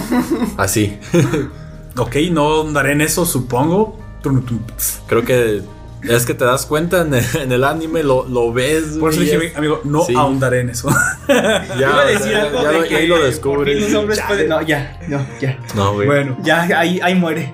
Y precisamente en la quinta capa que, Que es la que ellos no mencionan. que el anime se, se, se hace tonto, ¿eh? No quiere mencionar el, el anime en la quinta capa. Pero en la quinta capa pasa algo muy curioso que es la pérdida de los sentidos. Y tú te preguntarás, yo ya vi el anime entero y nunca llegaron a, a la quinta capa, así que, bueno, la primera temporada, en este, en este año saldrá la segunda. Que es lo que esperamos, deseamos, yo creo queremos. que por eso no quisieron spoilearlo, pero no importa que lo sepas, porque cuando De lo todas veas. maneras, es se spoilean los de las otras capas. Exactamente, la pérdida de la humanidad y eso. La quinta Sí. capa te pudieron haber dicho. Simplemente pierdes los sentidos. Entonces te imaginarás si te desorientas, lo peligroso que eso puede ser. Eh, a lo mejor te estás pensando si no es físico el daño, no hay tanto problema. No, pero te imaginas, pierdes la vista, pierdes el oído, pierdes la orientación. Te puedes, no sé, pues te puedes caer de un barranco y no te das En cuenta. sentido de profundidad. Exactamente, o sea, eso es lo peligroso, básicamente. Chocar contra las paredes. Sí, sí, o sea, sí, literalmente chocar contra las paredes. Pues O sea, es contra peligroso. cualquier cosa ahí. Lo cual me, lo cual no me da la impresión precisa- eh, precisamente que Por eso solamente los silbatos blancos son los únicos que pueden bajar aquí. Sí. Porque vemos que utilizan armaduras, utilizan ciertos aditamentos que muy probablemente les dan una resistencia tienen sobrehumana. reliquias y artefactos. que, que les que permiten eso. Pues nuestra teoría es que esas reliquias son de nivel abaude, Sí. tesoro del abismo, porque de otra forma Pero me imagino que esas No no, las. bajar. Bueno, sí les serían útiles a- en otros lados, pero como. Pues precisamente son- ellos los que bajan. exploradores, así es, pues se las dejan para que sigan explorando más. Ujú. O sea, imagínate todo lo que hayan sacado eh, Pues sin sí, el- en ese momento. Incluso la, la pura campana que, que Que- rescatan, que- que, exactamente. detiene el tiempo, La cam- ¿Qué? Sí, es lo que Pero hace. No dicen que detenga el tiempo, porque Sí. nunca la pudieron rescatar. sí la Si la rescatan, está marcada en el libro Ah, de las dices- reliquias. ah, pero después, o sea, pero no la, no la rescató en ese momento. No, no, o sea, no ya cuando o sea, está Sí. marcada en el libro de reliquias, te mencionan que el Sí. efecto del- de, esa reliquia es, es. eso, que, Que puede detiene tener el tiempo. tiempo. O sea, ¿te imaginas lo que es eso? Güey, pero ¿cómo vas a usar una campana que detiene el tiempo si pesa como dos toneladas? Ahorita vengo, déjame la llevo y la cargas y. No, o sea, Te acercas, les das un, un madrazo. Sí, y tocas la campana y te regresas. Así. Bueno, pero sí, sí es muy importante. Y de hecho, Tampoco dicen por cuánto tiempo. no sé exactamente no, bien cómo es que no te dicen usa. exactamente cómo se usa. Oye, ¿quieres que sea como una, re- una referencia a la campana de los nazis, güey? Que supuestamente era una máquina ser. del tiempo. Y que se encontraron uno en el. Güey, Hitler acabó en el fondo de la. Pues, le- ahí sería Vaya. literalmente la vida real metafórica. Sí. Pero Pues bueno. bueno, hay, hay teorías así conspiranoicas en los que dicen que. Que vive en Argentina, güey. No. no. Es ¿No que. te sabes esa teoría? No. Hitler vive en Argentina. No, la, la- la que yo digo es otra. Que la, que la campana funcionó. Ah, la, Ah, sí, otra pero que la, conté. la comentó Gunter, sí, Sí. Pero que acabó nos, nos- En el Himalaya. en el Himalaya, sí, exactamente. Pues bueno, la sexta ver, capa. espérate. Hitler argentino. Ah, esa es otra diferente en el cual consiguieron familias alemanas, incluido pues su líder, eh, escapar de la Alemania y emigrar a otros países. Y como en los otros países eh, ya tenían como unos, algunos de ellos como cierta mm, alianza económica, buscaron a esos países en los que serían bien recibidos económicamente. Va. Entonces migraron ahí y empezaron a hacer negocios y locales, eh, pues así, pues, mercado con, el- con los locales. Y se cambiaron los nombres, güey. Así es. Entonces, todo- ahí siguieron viviendo, güey, pero nada más con otro Se le nombre. conoce como. ah, el más famoso es Diego Armando Maradona.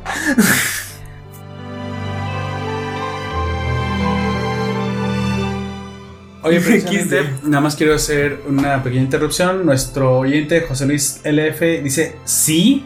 No sé qué, re- no sé qué responde sí, pero me No.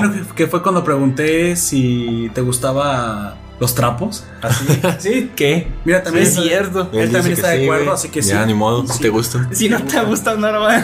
Ahora, ahora tienen que Ahora, gustarte. ahora somos cuatro contra ti. Así es. ¿Cuatro? Sí. Uno, dos, tres. Sí.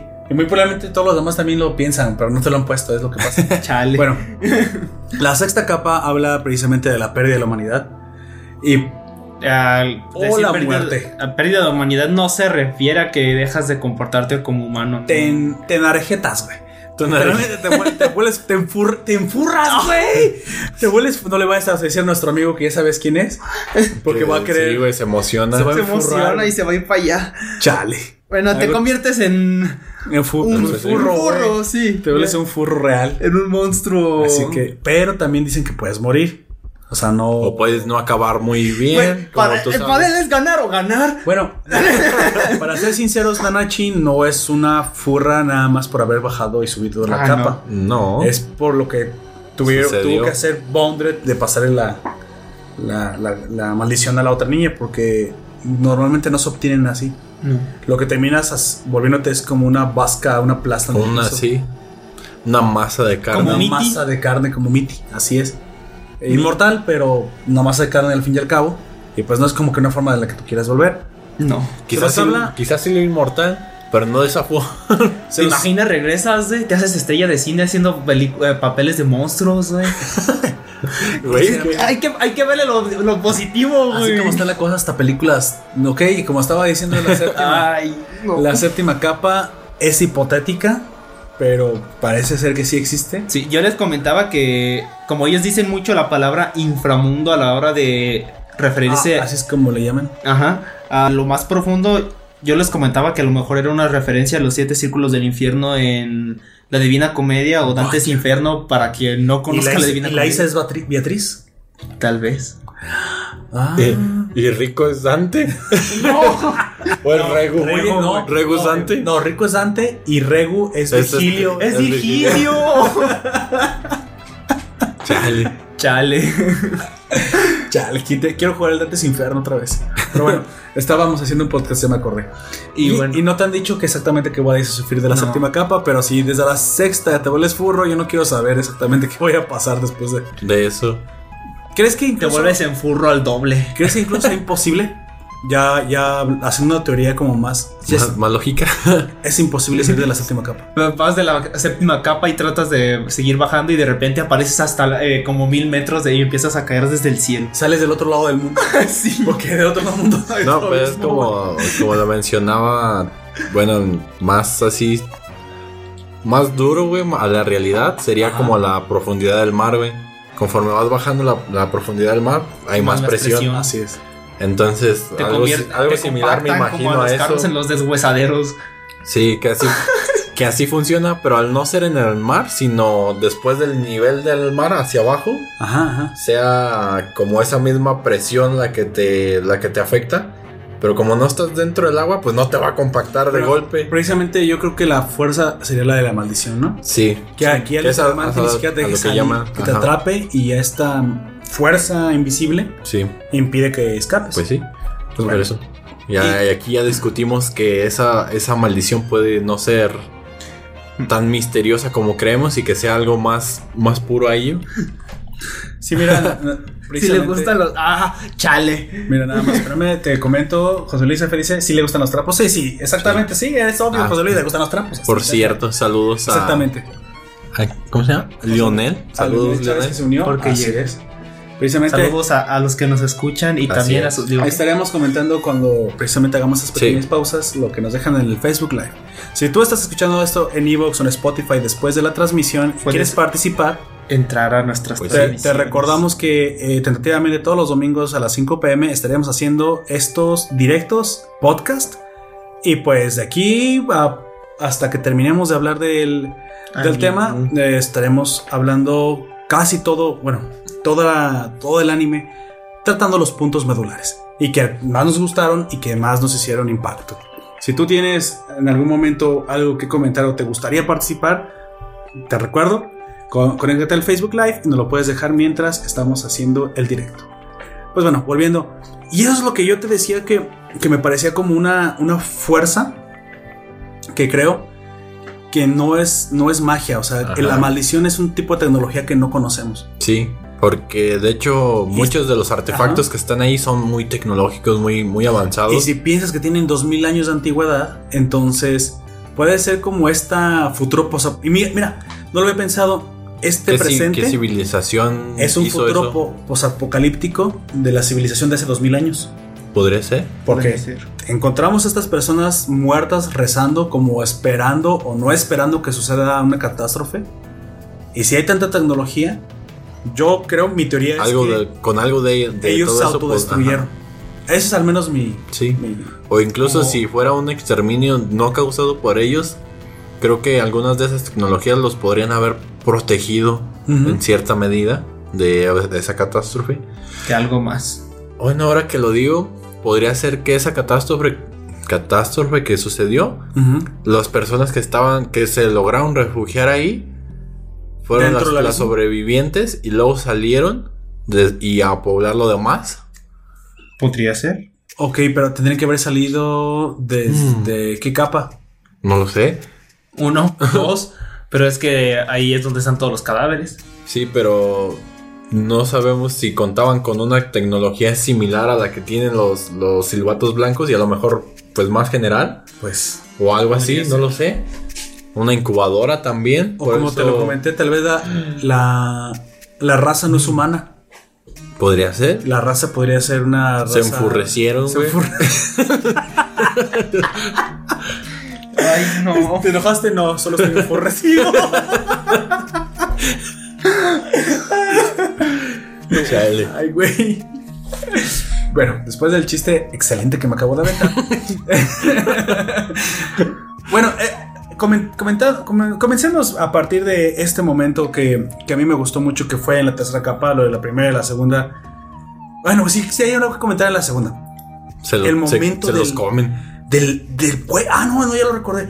El pájaro que, que pide ayuda, güey. O sea, ah, sí, estaba. El Eso está cadáver de- chillón. Me sacó, me sacó de onda a mí.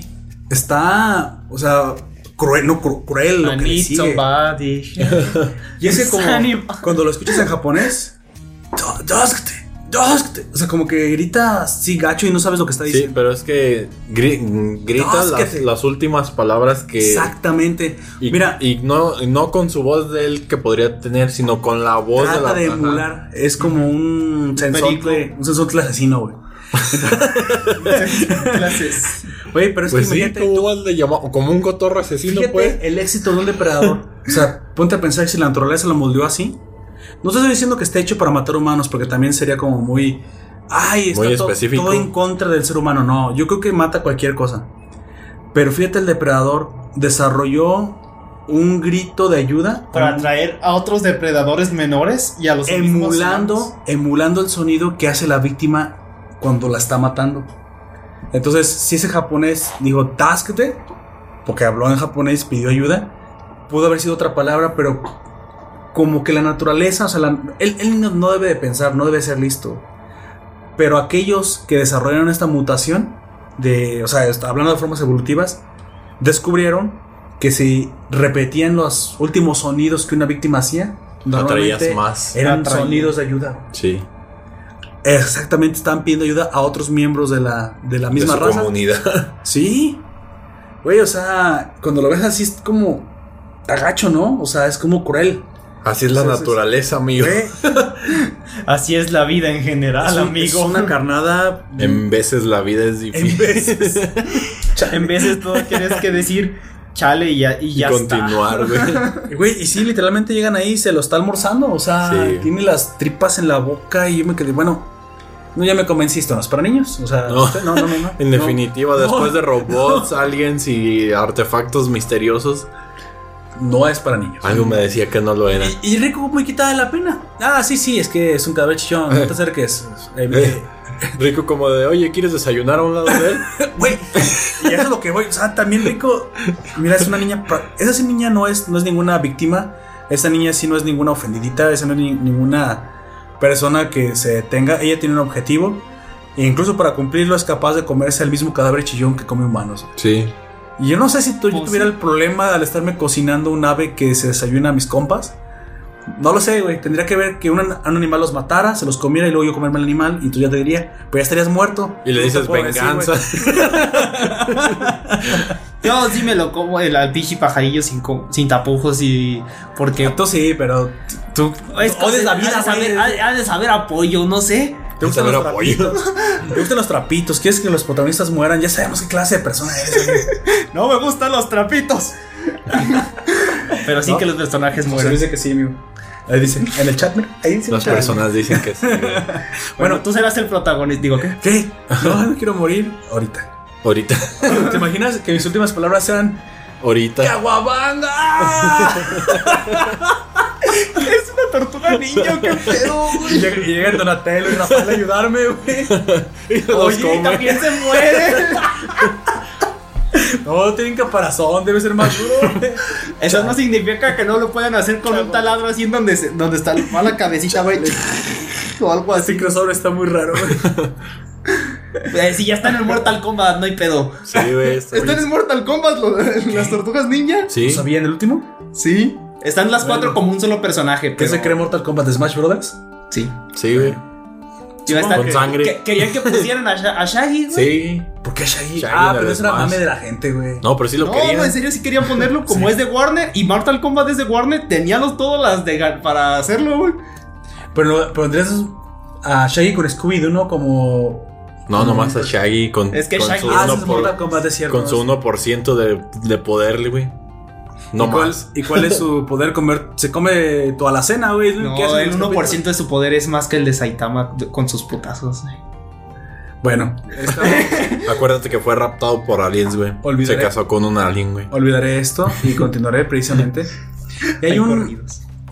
hay un momento precisamente ahí que cuando Rico es secuestrada por uno de estos cadáveres chillones, hay un, un- si quieres, una, un despertar de la memoria, un poquito de la memoria. Parece ser que sí, la amnesia, o si quieres, su disco duro no está completamente borrado. Sí, acaba Digamos- recuperando Digamos que está información. desfragmentado. Lo está, está fragmentado, lo está desfragmentando y recupera un conocimiento clave que es el uso de su poder. Del el, el FUA, que es el incinerador, o el Kamehameha para los compas. Y ahí donde, ven, donde lo vemos que dispara pues un cañón de luz, pero Más mamastrófico. no, no, no Aparte destruye, del- no quema, güey.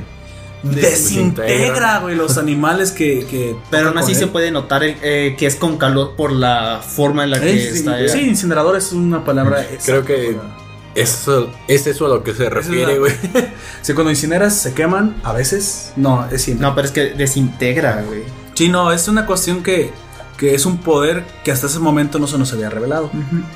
Y Rico, quitada la pena, dice: Bueno, entonces con esto podemos llegar más profundo. Hay Es- que asar la carne. Sin embargo, también ahí te das cuenta que tiene que dormir dos horas. Sí. Entonces no es un poder que, ligera. que él tiene para recargar electricidad o comida, güey. Es que a lo mejor, mira, yo voy a. Voy a O tiene un ciclo auto. Una como los de. ¿Has No visto como si tipo el de los alcance, motores? Ves que el- el- un carro tiene una batería y mientras es- se usa ese carro se eh, va desgastando pues la, la- vas perdiendo batería Ajá, pero como el carro tiene un generador así vas cargando la batería Ah, entonces se va ya. mientras se va usando se va cargando Creo que entonces lo que, lo que pasa es que muy probablemente cuando Rego había llegado a la superficie anteriormente, estuvo usando mucho su incinerador, tal vez. Ujú. tocó un, un límite Ajá. Podría ser. Y no espero que se recargara. Ajá. A lo mejor se recarga naturalmente, como tú dices. con el- Sí, creo que me voy a quedar con esa, esa teoría. Parece más lógica. Y bueno, ahí notamos que en la segunda capa, desde la segunda capa, no es un juego de niños. Desde la segunda capa en las cosas Se los ponen- comen, güey. se los comen. Y de hecho digo que está cruel porque pues sí se estaban literalmente comiendo un, pues, un excavador, un, un cave rider como le llaman aquí, un jinete de las cuevas, supongo, pero no le diré jinete de las cuevas. el jinete cuevero Jinete cuevero. Ay, eso suena peor, güey. esa era la idea le voy a decir excavador. el escarbador güey. El esca- Yo les voy a decir mineros. Hay que ser. Pues sí. min- no de nuevo dice Poperto Ese chiste ya estuvo, ya, ya, ya, ya lo lograste, ya está. Ya te realizaste, amigo, ya está bien. no. bienvenido a tu Jainu Volverá. Ese chiste volverá en algún momento. Se los prometo. No es cierto, no se cree. Pues bueno, continúa su, su travesía por la segunda capa y llegan a lo que se le conoce como el, el bosque invertido. Donde precisamente comienza a darnos esta sensación como, como extraña, como, como de inseguridad. Está macabro, está lúgubre el, eh, bosque, sí. Está aparte de estar al revés hasta al revés los árboles. Y el agua va hacia, hacia abajo. Hacia eh, arriba. Hacia arriba, como una cascada invertida, también lo dicen. En, en- en una cascada, me imagino que sea parte de esa de ahí, porque ya a veces es un poquito más abajo y ahora sí, la gravedad toma su, su curso su natural curso natural. Pero aparte los pinches changos que se encuentran, güey, no, Ah. no es, no ayudan. No. Están bien macabras, güey, están, creo que nada dentro de allí güey, ayuda están. No, bueno, hay, hay criaturas que sí se ven ado- adorables. Hay otras que de plano no. Como las madrecitas que avienta rico Sí, para que como se lo unos traguen. tipo una especie de conejitos. ¿Sí sabes cuál les Sí. digo? ¿Cuáles? Las que cuando están en. ¿Crees que esas madres sean otros humanos que se- Ay, no. No, pero no son orejates, amigo. Esos son. como ¿Cómo sabes? No, no sabemos. Porque parecen roedores. No, eh, ella se hizo un alejate así, pero fue por eh, lo que ya dijimos. Porque Esta eso solamente puede suceder en la sexta capa. Es- Parece que sean que están, son personas. Pero es que no, no sabemos a... Bueno, conocemos a Mitty que pierde su humanidad. Ajá. Pero no sabemos si a otras personas les pudo suceder diferente. Sí. Pero son, tan- son tantos que todos, todos esos tendrían que ser es- este, silbatos blancos. Entonces, a lo mejor hasta por la cantidad Sí. que Bueno, surge, sí, también son demasiados. eh, son Por demasiados. eso te digo, o sea, sería, Si no, algo sería muy cruel. sería algo muy loco, que no sé si sea probable, pero este- sería una teoría interesante Sí, que, Entonces, que te cuando, pudieran cuando demostrar de alguna forma. todos esos hamsters y los aventó como carnada, asesinó una parvada de personas. No, Sí. digo una, una familia de personas. Sí, güey. Chale. Espero que no, espero. Suena más traumante. Es como en Mario, no sé si sepan, pero en el manual del primer Mario Ah, decía sí. que Bowser convirtió a, lo- a los, ¿cómo se llama? A los ciudadanos en En- bloques. Y, Y son los bloques que tú destruyes con la Ay, pero cabeza. Está creepypastoso, amigo. No, No, sí, sí, es está, del está en el manual. manual. Está en el manual. Es canon, Entonces, güey. cuando brinca Mario va asesinando a un montón de personas. Sí. Esos, a esos pequeños Toad.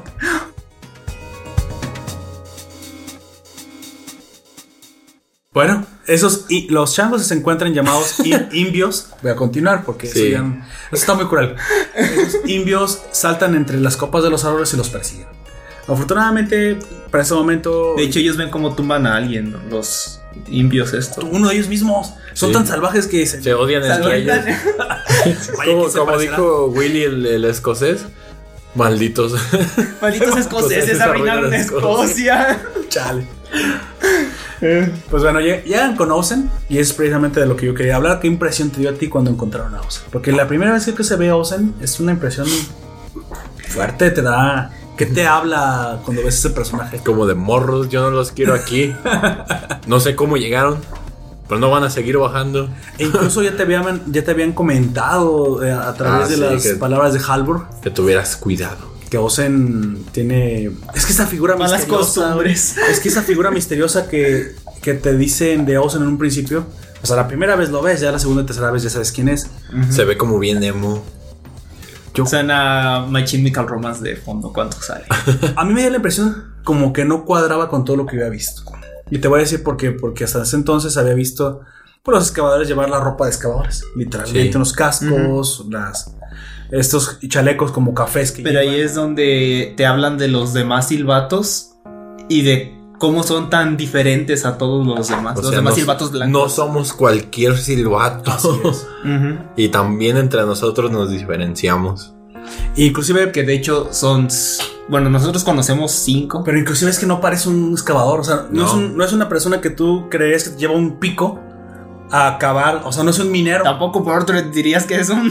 Pero es que precisamente esos- es los chiste. silbatos blancos ya Son, son otro pedo, güey. Ahí te va. Es que todo el tiempo nos dicen que los, que los silbatos y los excavadores, güey, no son excavadores, son soldados. es cierto. Es A partir de cierto punto dejan de ser. Exactamente, esos excavadores. Esos silbatos de Yo diría que solamente los rojos, los azules y a todavía los excepción de morados. Liza que usa un pico, pero el pico es un arma. Ajá. Güey, no, no son excavadores. Esos No. personas son eso- literalmente guerreros. Por eso digo que solamente los azules, los rojos y los morados, tal vez, siguen, eh, son, so- son excavadores. Los negros y los blancos y algunos morados también ya deberían ser soldados y ya. Pues sí. Simplemente. Pues sí, la verdad, porque Directamente, incluso mejor dicho. tú comentaste que en algún momento hablaron que los soldados, que todos los silbatos tienen los colores, porque aparte se garantiza que puedan pelear contra la fauna que está ahí. Sí. Sí. No, Entonces- pero bueno, hablaba en general de eso dice, literal, de que un excavador puede sobrevivir al abismo, a la fauna, Así es. pero que su principal causa de muerte pues es, Pues es la maldición. Es contra nosotros no se puede pelear. Sí. A menos que seas Boundred. Ajá. Ah. Porque yo me imagino que incluso los, los, los niños que, que son pues educados ahí tienen que recibir ese entrenamiento para poder luchar contra las bestias que hay. Bueno. Y Y- entonces aquí es. O se le revela precisamente lo que Liza le había comentado, que es que naciste muerta, mija. Sí, naciste muerta. Es más, ya venías muerta desde que naciste. Ya no quedas. Esa quedas aquí. morra ya está muerta. Ah, la madre. Y ahí le avisan. Le Chale. avisan. Así es. En el peor de los momentos para ella es como de, oye, vengo bajando bien feliz de la vida. No es cierto, no venía feliz. No. Pero sí venía bajando. Así Y es. se topa con eso, güey, de que nació muerta. No, yo creo que el problema no es que le haya dicho todo eso, el problema es cómo se lo dijo la. No, sí, o Olsen. sea... eh, Olsen se lo dice de una manera súper. Pero es este, como, su personalidad de ella, ¿no? Sí. De, oye, niña, este, no te quiero aquí. Vete. Naciste muerta. Listo. Y se va. Sí, no, o sea, naciste muerta, yo te cargué muerta. ¿Cuál parte no has entendido? Sí, pero me imagino a, no sé, a Marcus diciéndolo, no, es que cuando tú naciste estabas muerta y por el milagro de... o algo Sí. así, y está, no, naciste muerta y ya. De modo, morra. No sé, él sí hizo es. lo que se pudo. Pero y de hecho no se nos dio. costaste la vida de tu papá. De... De todo el, de, de hecho, todos. de todo el, de todo el, el campamento que los acompañó en, Sí, este- en esa ocasión. Que de hecho iban por un, eh, por, la, campana, Y pues, La campana sorda, ¿cómo? nada, la campana. ¿Cómo La campana sorda. La no. campana sorda. Es que dicen, ah, no, la campana que nunca se escuchó. Chale, güey. Ibas también, amigo. A ese punto, la campana sorda. Sí, Es para darle más sabor. Es para darle más sabor a este pedo. la- bueno, literalmente sería la campana que nunca se de la, que, escuchó. de la que jamás se ha escuchado. Sí. Así es. O de la que jamás se ha Que no tintinado. Eh, rep- Eso, El replicado. repicado. Ah, Porque tintinar es de algo pequeño. Oh, es cierto, la Sí, campana. pero una campana replica. replicado. Exactamente. De- Una campanita tintinea y una campana repica. Sí, porque son Diferentes. como los temblores, güey. Son La vibraciones. resonancia es distinta. Aquí hay un momento también profundo porque el hecho de que Bien darks. Ozen se pregunta a sí misma, ¿hice bien en ¿Está abandonar la bien? campana por salvar a este niño? Por esta morrita. Es lo que mencionábamos o ahorita. sea, O sea, le costaste la vida a un chingo de. Sí, pues. ah, pero- bueno, pero no fue ella directamente. No, fue pero- ella directamente. Incluso, mira, te lo comenté. Fueron los papás, güey. Güey, o sea, Fueron los Reyes Magos. chale, recuerda que no son los papás. Son los, Son los Reyes son los Magos. Reyes Magos. Son los Reyes Magos. Y Mira, yo se los quiero revelar a los oyentes precisamente porque ya me di- decidí que se los voy a decir y se los voy a decir rápido. Lo que sucedió en el manga, lo que es la historia más real, es que Liza baja con un montón de exploradores, ¿ok? Es Van a la acompañada, expedición. Es acompañada hasta la ca- cuarta capa por un montón de silbatos negros y una silbato blanco que es su maestra que la ve como su hija, Sí. a, a Liza.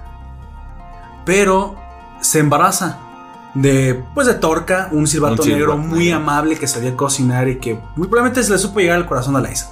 Por Tal el vez Se llegó estómago. por el Mira, estómago. ¿crees que puede hacer eso que, que Liza se juega todo el tiempo la vida y que Torca al ser el complemento, o sea, Liza aquí es como la figura masculina y Torca ¿Y el se ve como femenino? sí, como una figura más femenina, un hombre amable, un hombre cuidadoso, o sea, tal vez es lo que esperaba o lo que quería tener sí. Liza, así es. Podría ser. Tal vez esa vida para ella le hace querer tener un poco de tranquilidad en su vida y era a través de Torca. Y yo siento bien gacho porque cuando se muere en el manga no te lo muestran, pero está muy, muy, muy enojada. Sí, E güey. incluso toma venganza de los asesinos. Y va y literalmente asesina Pues sí, todos los, ella sola. güey. los de. Los de. Los destroza. Y lo que lo hizo con el pico, ¿te imaginas lo que le pasó a esas personas? Si explotaron, ah, Los- acabaron peor que a mí. hechos, hechos mierda. sí, güey. Es que, bueno, eh, en lo que nos dicen en el anime, lo que le dicen a, a Riku Ajá. es que solamente eh, era un Pues grupo nada más grande. le dicen las cosas menos malas. Sí, Sí. dice que eran con un grupo grande y que los diezmaron y cuando regresaron ellas, eh, ellas dos, o sea, los dos silbatos blancos ya estaban todos muertos. Muertos, así es. Pero no dicen de dónde regresan, No, dicen dice por qué se separaron. Mira, Es como que omiten, omiten lo que acaba de decir cuando encuentran la, la campana, simplemente la hija se va a parir. Y estos, estos enemigos, estos cave riders extranjeros, por eso dije, estos soldados Yo me pregunto cómo. en- asesinan a todo el grupo que se Si quedó solo, güey. ellos que están con el abismo, pues a un lado literal ahí. ¿No los vieron venir? No, Ah, ok. que ellos entrenan ahí con el abismo. ¿Cómo entrenan los otros excavadores de otros países? Es que hay, hay entradas que no es como la, principal, hay Yo muchas entradas, que este, ¿cómo se llama? De, en los suburbios, pero de otra manera, ilegales por así decirlo. Es no, posible. o sea, me refiero, si ahí está principalmente, ¿Cómo le hacen Eh, para resistir la maldición ellos? sí como... Porque me imagino que no los puedes estar mandando todo, eso- todo el tiempo. Por eso a- yo digo que una de esas que es de los suburbios, una de esas entradas eh, y... que Sí, güey. Sí, es posible. Pero ahí vas Que a mandar a los que ley. ya estén más entrenados, güey. Aunque esté es que- fuera de la ley. Porque los tienes que meter ilegalmente. Yo ahí, creo que no todos los no todos los Cave Riders son honestos y debe haber traidores que, Sí. que Sí. entrenan a Por los- ejemplo, a es- ese puede que otro país tenga comprado una de esas entradas exclusivamente para ellos y por ahí estén entrando constantemente Eso y sí. entren como turistas o como cualquier cosa. Y esos fueron Bueno, los que... eh, eso es lo que yo haría si Mira, yo fuese un líder. Este, este ahí. grupo lo más probable es que también sabía acerca de la campana. Entonces fueron, asesinaron al grupo de Torca, del papá de esta muchacha. Así Y es. cuando termina de dar a luz, o sea, fíjate lo que le pasa a, a Liza en tan poco tiempo. Pierde al padre de su hija, Su la hija hija nace muerta. muerta, pierde la campana. pierde la campana. Olsen se emputa. Pues no nomás Austin, pues yo me imagino que ella. Güey, o sea, exactamente. O sea, No, pero todo. Olsen se emputa con ella. Pero todo le pasa de, de putazo. Sí, todo le pasa en un mismo. ¿Tú crees que no iba a ir a, a, A desquitarse. a desquitarse, a exterminar a esos cabrones? A desestresarse. A desestresarse. güey. Fue más que un desestrés, amigo, eso. Literalmente se gana solo por esa acción el nombre de Liza, la La aniquiladora. La señora de la destrucción. La, señora, la reina de destrucción que aniquiló a todo un grupo de, en venganza por el asesinato del padre de Rico. Y es algo feo, o sea, y en ese momento si te quedas viendo y dices, a la madre. Luego que también el aspecto de la caja no, no ayuda, güey, esa, esa caja pues, se ve macabra. Sí, ¿Qué- qué cuando se abre güey? O sea, parece como... si fuera estuviese hecho de vísceras, ¿no? Sí, es como si Por fuera es como- abierto. Por fuera es como un cubito de tofu what the fuck. y por dentro es las entradas de un- las entrañas de una vaca, Es duro Por ¿sabes? fuera suavecito por dentro. Por, por fuera es tofu y por dentro es carne de vaca. Precisamente en este momento, cuando se encuentran a Ozen, ella está haciendo experimentos. O sea, ¿quién en su sano juicio, güey, hace experimentos, mete un bistec y el bistec cobra vida, güey? Güey, es- en serio, yo no quiero meter la carne en mi refrigerador y que al rato en la noche me la encuentre, güey. Te sales y está viendo Netflix, ¿no? ¿Qué onda, güey? Pero no tendría ni cabeza, güey, es un bistec, güey. No sabes ni cómo te dice qué onda, pero te, te lo dice. ¿no? No, güey, y despiertas. Dios mío, ya no Y voy a tomar. despiertas y estás acostado con el viste a un lado Ay, sí, abrazándote. Pues supongo que vuelves a despertar porque. Así es. Porque te dio mal del puerco y, y- y te sientes mal por haberte comido Oye, ese sería una puerco pregunta entero. válida para los oyentes. ¿Alguna vez han soñado con un bistec? Que se lo encuentran por la calle. No, no sé ni cómo preguntar eso. Creo que no lo pregunté. No, mejor así, déjalo. Bueno, esto. Mejor díganos si ustedes sí revivirían un bistec. Ah, lo que hizo Ozen. Y precisamente ahí le revela pues que murió. Digo, nació muerta. Sí, Y- como ya dijimos, le, le revela todo eso. Pero eh, sí, es- sigue sincero, el pro- yo digo que sigue sincero el problema que se lo haya dicho, si no es como se le dice, naciste muerta, ya, a la chingada. Sí, sí, ya, a la chingada, Ta- diría. Tal vez es algo que precisamente ya te dan toda la impresión de que Ozen no es muy buena si quieres con el diálogo y es la mejor forma que pudo hacerlo. Pero sí es buena, o sea, al final sí la deja ir.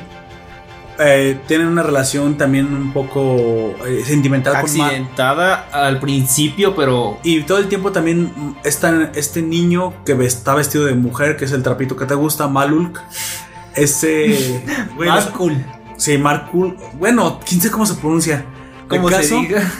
Es que cuando los despiden, ya para irse a la, a la tercera capa, pues sí, también hay otro momento con la canción de, de fondo, esta tan famosa Hasenebe canadiña, que es como instrumen- instrumental, sí, así es. Y pues les dice, quiero que vuelvan, es el momento, uno de los momentos más felices de mi vida ahora que los he conocido. Y ahora es el más triste cuando sé que se van y que se van a un que lugar tenga muchos incierto". años, ¿verdad? No, pero, pero sí, sí te llega al corazón, o sea, sí Eso te hace cierto. sentir algo No de nostalgia, sobre todo. Sí. Y, Y pues, bueno. bueno, van, van y No a dijimos, pero hay que también cabe como añadir que Ozen es la señora o la reina, Soberana, la soberana, soberana. la soberana inamovible, ese es su, su título. Ella es la guardiana de la segunda capa. Y yo creo que, mira, tal vez, ahora que lo pienso, han puesto esos guardianes, como Bondres de ser guardián de la quinta capa y, y Ozen parece que es la que guarda la segunda capa, por lo que pasó. ¿No crees que incluso ella esté al pendiente de que no entren otros Cape Riders a partir de lo que sucedió con lo de la campana? Podría ser. E incluso no te digo que no se la puedan pasar, porque pues a lo mejor... Es que ella está en un lugar específico, simplemente pueden ahí. rodearlo por otro lado. Y, y está ahí para, para ayudar a todos los excavadores, sobre todo los silbatos negros que vengan, bueno, y únicamente los silbatos negros supongo, que vengan de la tercera y cuarta capa. Porque también te dicen, es como en el Everest, güey. O sea, no puedes escalarlo todo de golpe.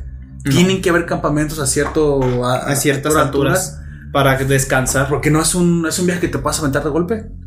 Y si te lo avientas de No, golpe, no eres humano.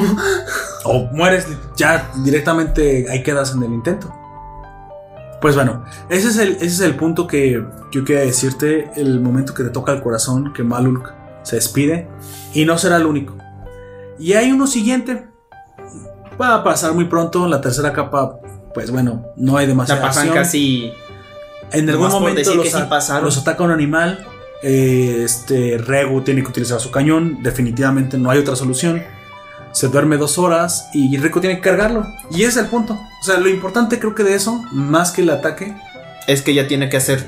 Es el que tra- no- la travesía casi sola. exactamente. la- o sea, ves la niña desahuciada cargando el robot. La, la ves, pues, este, sufriendo los efectos de la maldición, las alucinaciones. Y hay un momento que también, si quieres, es el, es el momento que te deja claro los objetivos de, de esta de esta Rico, que es cuando alucina, ya casi llegando a la, a la cima del- de la travesía, alucina a la mamá Ah, y sí. que está por fin con ella en la superficie. Sin embargo, pues cuando se da cuenta que en su vida no está Regu, es una vida que no quiere vivir. Es una vida que ella no está dispuesta a vivir Sin su amado. pues si siquiera su amigo, es que nunca se ve como un interés romántico, No, pero, han, pero- han realizado esta este este estrecho vínculo. Vínculo, güey. Pues sí, quizás como un hermano, como un amigo. Güey, se están jugando la vida. Sí, no, no te digo que no, o hasta algo más que eso en un futuro, no lo sabemos. Nadie en Chile lo espera. Muy Bueno, probablemente. ya sabemos que sí funciona su. Digo, Sí, bueno, Bueno, no te dice hasta qué grado funciona de esa cuando forma. hizo las no- no, es que sí dice. Lo que pasa es que en las notas que se quemaron, exactamente, sí lo dice. sí. Decía Regu que es que no lo quise decir porque estaba muy como muy lepero, pero dice Regu. Esas, ¿te acuerdas cuando el, el cadáver chillón, el ave se la lleva y luego. Regu dispara? Ahí se queman las notas de, Sí. Pero Regu se piensa sus adentros. Esas notas tenían la descripción demasiado extensa de cómo funcionaba mi. Ochinchi. Mi ochinchi, mi. Exactamente. Mi charrito. Mi charrito. Mi charrito. Ah, bueno. Y Pues sí. aparte, describía demasiado. Demasiado También de su siempre sucio. Así es que, era demasiado real. Ah, Real. Ojalá que ardan en el infierno esas notas. y, y- y es cuando ella le contesta, bueno, puedo hacer otro. Y sigue caminando. mientras volteas sin quitar la pena desnuda, o sea, dices, bueno, yo no tengo un- ningún problema con ver niños desnudos, güey. O sea, yo no sé por qué se ha vuelto un problema con el tiempo. Porque, pues, el torso desnudo todo Yo el no. tiempo. Güey, si tú creíste sano, El, el problema en es serio, y, que No, no es ningún problema, No. ya te lo expliqué. y ahora se ha vuelto así como que algo extraño. Ya sé. En las obras, en las películas, mucho tiempo, pues, los, los niños y las niñas casi como de 10, 8 años. Son iguales. pues son iguales. Yo no sé, güey, si es algo bueno o es algo que también la sociedad ha llevado a un extremo demasiado, Demasiado, demasiado. demasiado, demasiado, no, demasiado, no, ¿cómo te lo digo? Demasiado censurado. Demasiado censura, sí, porque ese tipo de censuras cuando comienzan a ser ridículas, comienzan a ser opresivas. Pero ese es otro punto y estoy yo convencido de que en este momento vivimos en un momento de censura opresiva. A mí me molesta por eso y yo no, no me lo he callado, he extendido demasiado tiempo que en muchos podcasts que Netflix me parece que está haciendo cosas ridículas, ridículas en censura, ridículas en su política que quiere manejar dentro del entretenimiento. Y yo los mandé al demonio hasta nuevo aviso, hasta que dejen de hacer eso. Salió algo de Dragon Quest en Netflix. Está bien, o sea, lo veré. No sé- no sé si te digo que era tan- ya no soy tan fan como era antes, estoy tratando de ver otras cosas. Es cierto. Pero bueno, aquí precisamente en la, en la cuarta capa se nos revela que los cáliz de gigantes pues, son plantas que tienen Sí. esta forma De cáliz. de cáliz. Pues sí, puedo decir literal. Gigante, pues, para gigantes. Esa es la parte de la que están rellenos de agua. Sí, Sí, que está cayendo como agua. Pues sí, literal, un cáliz. Eso es nenú. Vamos a hacer un como- cáliz. Son como una especie de nenúfares, esta planta acuática que puede eh, contener Sí, agua. lirios. Exactamente. ¿Cómo, ¿Cómo se llamaba el Pokémon que tenía como, como un. que parecía Topolo, Totolo? Que tenía como una piña en la cabeza, digo, como un nenúfar en la cabeza. Ah, la prevolución del ludicolo. eso. eso. Eh, no, eh, bueno. que parece mexicano. grande, el Sí. más gra- el, la que parece, el que parece sí, piñata mexicana, güey. Sí. Sí, ese- el que parece pañeta mexicana es Dale, ludicolo. dale, dale. Este, el anterior No, sí. es uno que es otro, es otro estereotipo que parece como un changuito con un bigotazo. Y Él entonces es, dice, pero él es Ah, sí. Y el Pensé que, hablabas dices, del el otro. primerito, sí es como. Se llama. ¿Sí se llama así? Totolo. O Lu- Lutolo, ¿no? Lo di- no, lo di- Lutuat, Lutuat, Lutuat. Vaya. ¿Es de qué? ¿La tercera Hasta esa generación? Sí, ¿no? generación Sí. me lo sé, güey. Ya después no me lo Es sé. agua Eh, planta. Yo tengo un Así cartucho de, de esa generación y no guarda, güey. Qué triste es tu caso, amigo. Sí, siempre que lo quiero jugar lo tengo que acabar. ¿Qué? Sí. What?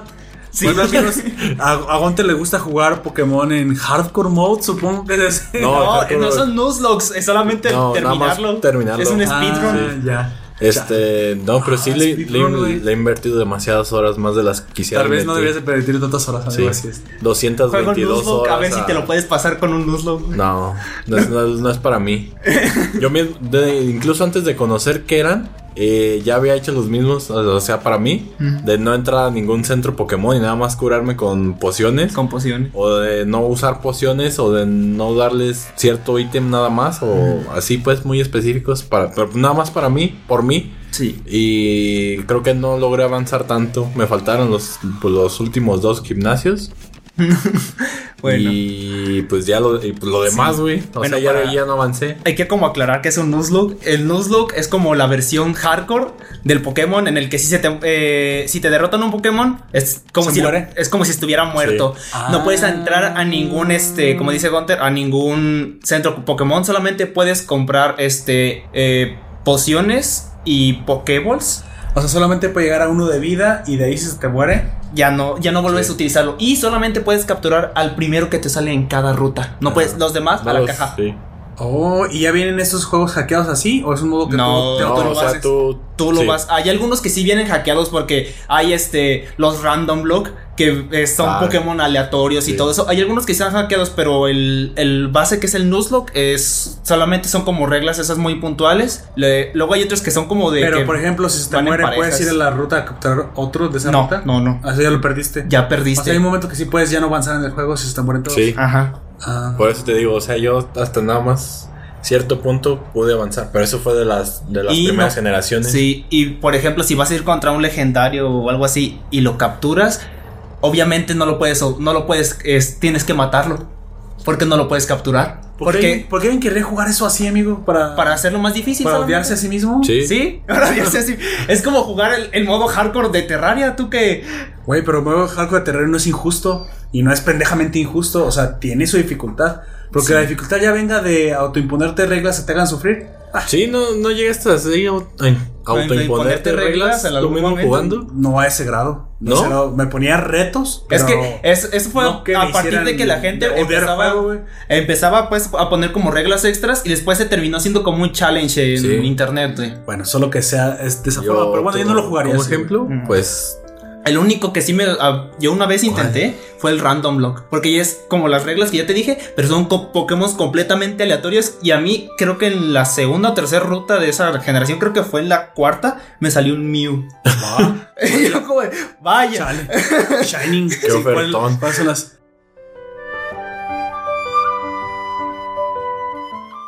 Y hablando precisamente de animales raros que salen en rutas extrañas, pues a los 6750 Sí. metros, ¿qué casas se encuentran nuestros protagonistas? Puercoespín. un ¿Qué es que se Sandslash. encuentran? es un Sandslash. un perro chau chau con máscara de Halloween, eso que se encontraron. Se encontraron al bardo, güey. Bardo, ah, Un perro con Bardo máscara de furro, bardo. güey. Bardo furro venenoso. Sí. Sí. Así es, se encuentran. a- no, bueno, no fue a Bardo, fue a. y otra la gente, ¿quién vergas es Bardo, güey? Campeón de Es un League of personaje Legends. de League of Legends. Así es. De hecho, eh, dato globito, así como extra, Tarik y Bardo. Tarik es el ¿Son aspecto. No. Ah, ¿Son me- venenosos? No, ¿sabes que Talon, eh, que Talon, que Leona es el aspecto de la- del sol. ah, sí. Leona es- representa al sol y esta Ah. Diana representa A la luna. Es Bardo es el protector y Tarik es el aspecto del protector. O sea, Sí. son la misma persona. El mismo espíritu, por así decirlo. O sea, que Tarik es como el avatar humano. Mm, no, Es que todos, bueno, lo- los aspectos son, dioses. Sí, Son pero dioses encarnados en encarnados en un Ah, cuerpo y Bardo es literalmente el, El, el dios. Sí. Que no, eh, por alguna extraña razón sintió que era necesario bajar el dios en persona a proteger. Entonces, cuando pelean Tarik y Bardo, ¿qué? No tengo idea, Si pero mata a Bardo, ¿pierde sus poderes o qué chingados? No lo sé. no tengo. Eso no tiene debería. sentido. No sé. Pregúntaselo a Ah, Ritu. eh, les voy a una teoría que les iba a decir. Normalmente se lo he dicho a, a Amy. Que todo lo que pasa en League of Legends en la grieta es después de que pase las guerras rúnicas. Y todo es como, ya, ya es como es un bucle temporal en el que Sí. todos los que Rice conoció No es, teo- no es teoría, es realidad. La grieta funge en otra línea temporal, güey. Sí, pero es que no- nunca, nun- nunca dicen por qué están ahí. No. Nunca lo han dicho, pero sea, es mi el teoría. pasado de Que la. No, no, es el futuro. Es un, Si ves que es un futuro, pero ese, esa, haz de cuenta que es, A ver, a este, ver, a ver. este cuadrado. Suena interesante. Bueno, Imaginen un cuadrado, un cuadrado. sí. Un cuadrado. Este cuadrado es Runaterra. Todo lo que sucede aquí, las guerras, invasiones, Sajonia, la, la pérdida de Icatia. Todo eso, Las Islas de las mientras lo Sombras. sepa Rice, Ajá, son cosas oficiales. sí, pero todo, todo esto, No. todo esto es Runaterra. Aja. Y La a lo grieta mejor, esta parte. y a lo mejor, sí, la grieta está Es parte. como otra dimensión. Sí, es otra dimensión. Es, no- es una Pero- fluctuación de la dimensión. No, bueno, según lo que leí de Para, Riot mira, Games, para términos prácticos, para mí, yo lo vería Sí. como otro mundo, otra dimensión. sí, es que por eso te digo, lo que yo leí de Riot Games en las historias que, que ha puesto es que todos los hechos sucedidos aquí en Runaterra, varios de ellos han muerto. De, sí. Entonces, las personas que están aquí, el invocador, que Como somos nosotros. nosotros, Ajá. invocamos a esas a esos héroes de, ese- de esa tierra. Ah, bueno, Ah, lo que ya está muertos. diciendo. Sí, Lo se que vuelve dice- como lo un que dice- isekai, güey. Lo que dice. Sí. Lo que dice Gunter está un Güey. poco más basado en el antiguo lore en el que Ajá. se existía como la, a la Academia de Guerra. Sí. Lo que yo digo es un poco más actualizado. E ima- Lo que imagina lo mismo que dice Gunter Ajá. de que este cuadrado es Runaterra. Ajá. Pero Runaterra solamente de lo que sabe Rice. Sí. Absolutamente, eh, estrictamente todo lo que ha visto que Rice.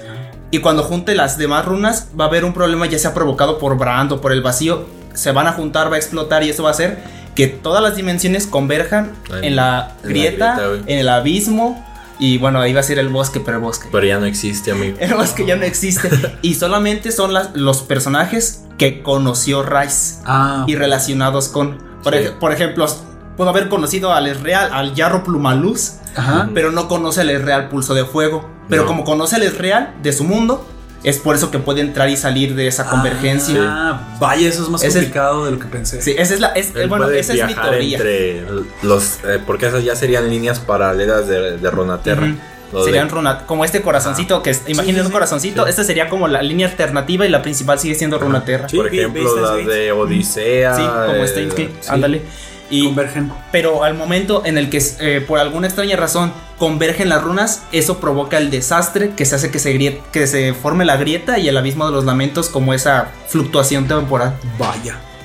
Bueno, entonces creo que debería dar una revisión a, esa, a ese lore porque se escucha bastante Sí. interesante. Porque, bueno, muchos dicen que Gunplan ya está muerto. Y ahí está. Y ahí lo dejo. Volviendo precisamente a Medinavis, el, el orbe perforador que es este animal con las espinas. El chau chau. En el ataque que realiza contra Reg, mm, Pues Reg es. Reg lo puede Sí. detener. O sea, Reg no se ve afectado demasiado No. por él. Sin embargo, en un descuido, la mano de. Le atoran un. Rico Madrazo. es, es atravesada por una espina. Y el problema es que la espina es venenosa. No solamente No, está no, fal- mamado. no faltaba con eso de que te sintiera. Güey, y es a donde vamos. Yo creo que es en la escena que sigue. Obviamente Reg tiene que Uy. escapar, utiliza su mano gancho, Extensible.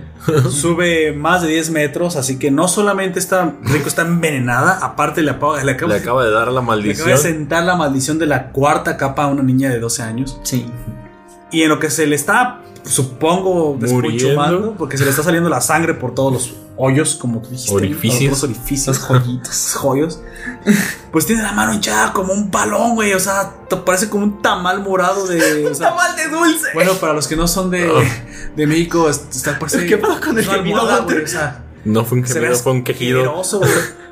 Y todavía le dice la muchacha, pues no me quiero morir. Pues ya estás muriéndote, pero no me quiero morir. Entonces, pues córtala. ¿Qué, qué quieres que qué haga? ¿Qué? Güey, pues corta la mano. Ya no seamos amigos. Güey, córtala. No, chingón. Córtalas. Se mamó. Así es. Pues sí. Le trata. Pero espérate, espérate. Antes de que me cortes la mano, antes de que puedes hacer Déjame eso. hacerme una última. Digo, No, le dice. Tienes, para hacerlo, tienes que romper el hueso. Güey, y todavía estaba consciente Sí. esta rico La niña, o está sea, desangrándose, consciente, le rompe el brazo con una piedra, güey, la mano, bueno, la muñeca. Y ahora sí, córtale, güey, no tolera el, no tolera el, El dolor. dolor y se desmaya. pues hoy esta. Eso, Es normal. eso que Sí. está sucediendo. Dígame, amigo, ¿usted qué sintió? ¿Qué Sí. sentiste cuando viste eso? Sentí bien feo y, y tuve recuerdos de Vietnam. De cuando Güey, una vez una, a una- a un amigo le mordió una parece como serpiente. de Vietnam eso, amigo. Sí, no, una vez un amigo le mordió una serpiente. güey. ¿Se lo tuviste que chupar? No, no.